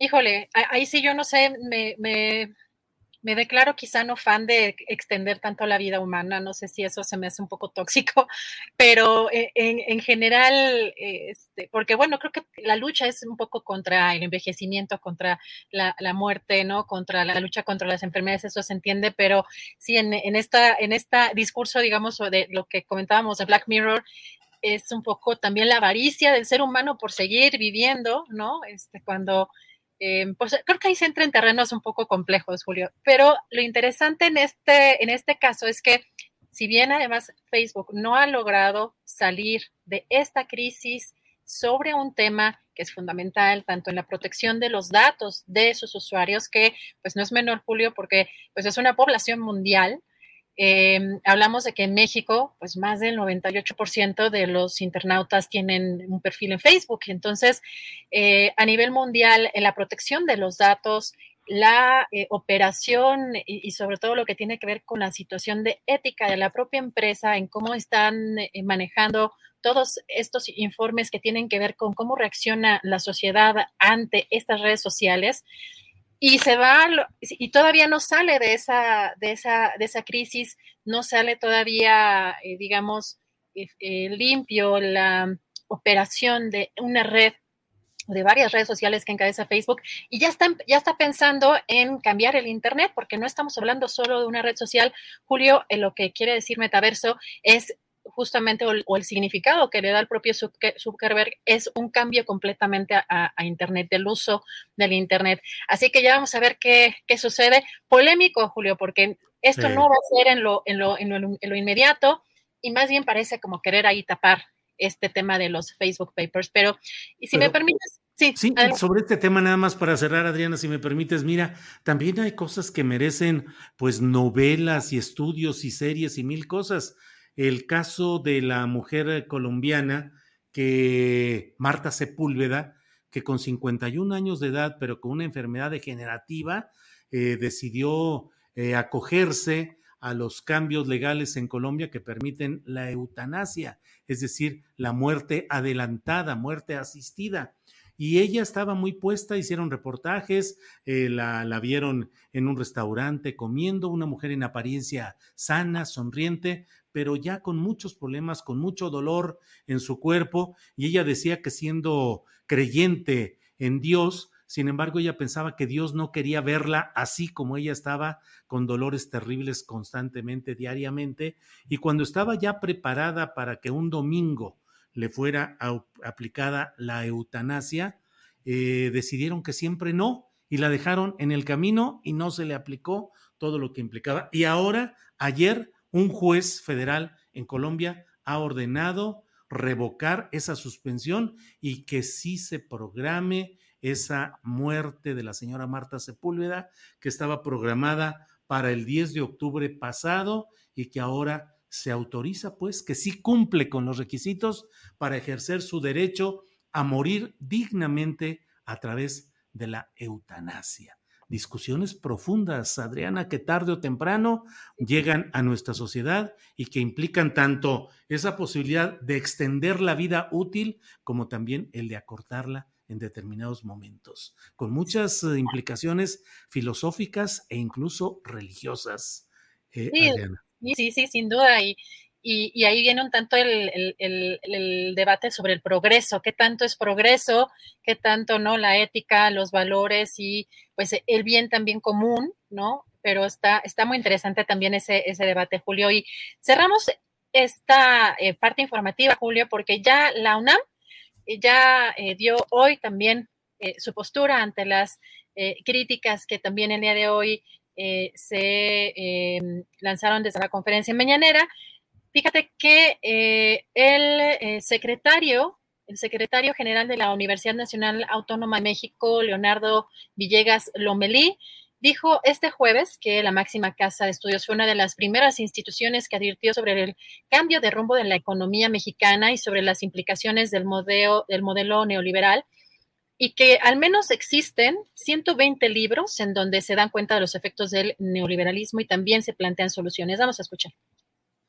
La universidad ha sido crítica en torno al neoliberalismo desde que se comenzó a manifestar a mediados de los años 80 en nuestro país un cambio en la política económica claramente influido por principios que hoy conocemos como neoliberales. Entonces la universidad fue de hecho una de las primeras instituciones que advirtió sobre el cambio de rumbo de la economía mexicana y sobre las implicaciones del modelo neoliberal para México. Podemos hablar ya en los años 80 de una vasta eh, producción editorial en la Facultad de Economía, en el Instituto de Investigaciones Económicas, en el CEICH, eh, las facultades de estudios, hoy facultades, en ese entonces todavía escuelas nacionales de estudios profesionales de Acatlán y de Aragón, donde también se enseña la economía. Yo creo que en los últimos 25 años hemos editado, yo he contado al menos 120 libros en donde damos cuenta de los efectos del neoliberalismo y también se plantean soluciones al neoliberalismo.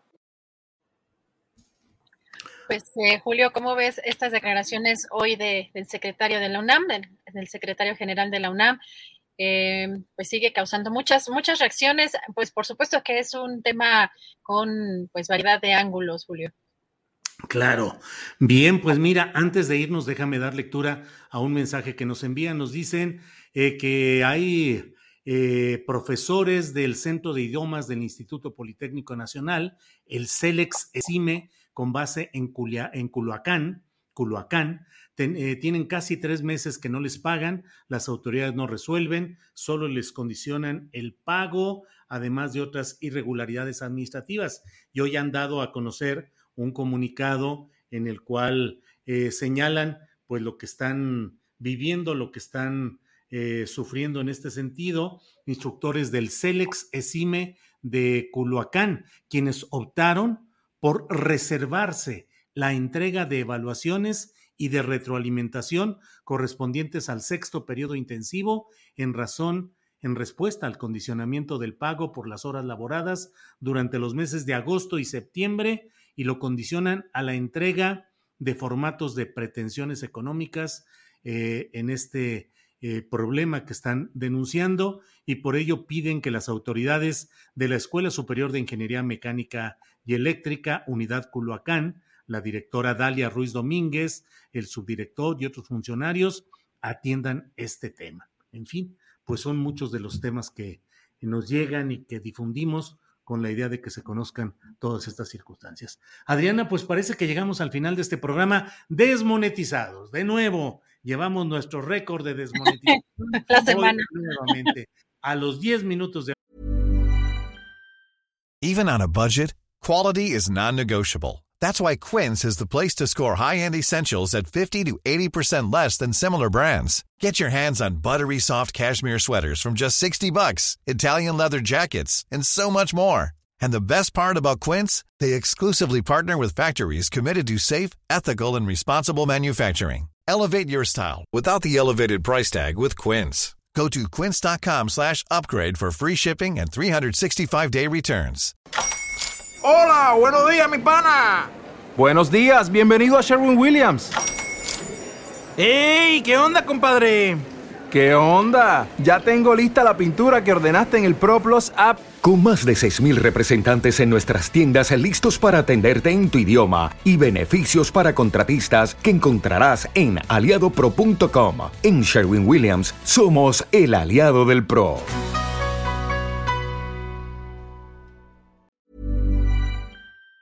Haber iniciado nuestro programa, SAS, desmonetizados. Adriana, pero seguimos adelante y seguimos trabajando. Así es que listos para programar nuestra actividad de mañana, Adriana.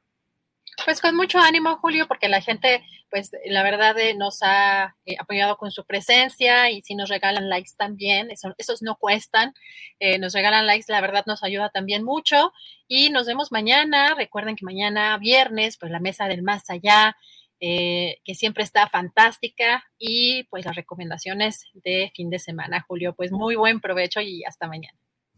Gracias, hasta mañana. Para que te enteres del próximo noticiero, suscríbete y dale follow en Apple, Spotify, Amazon Music, Google o donde sea que escuches podcast. Te invitamos a visitar nuestra página julioastillero.com. Para que te enteres del próximo noticiero, suscríbete y dale follow en Apple, Spotify, Amazon Music, Google o donde sea que escuches podcast. Te invitamos a visitar nuestra página julioastillero.com.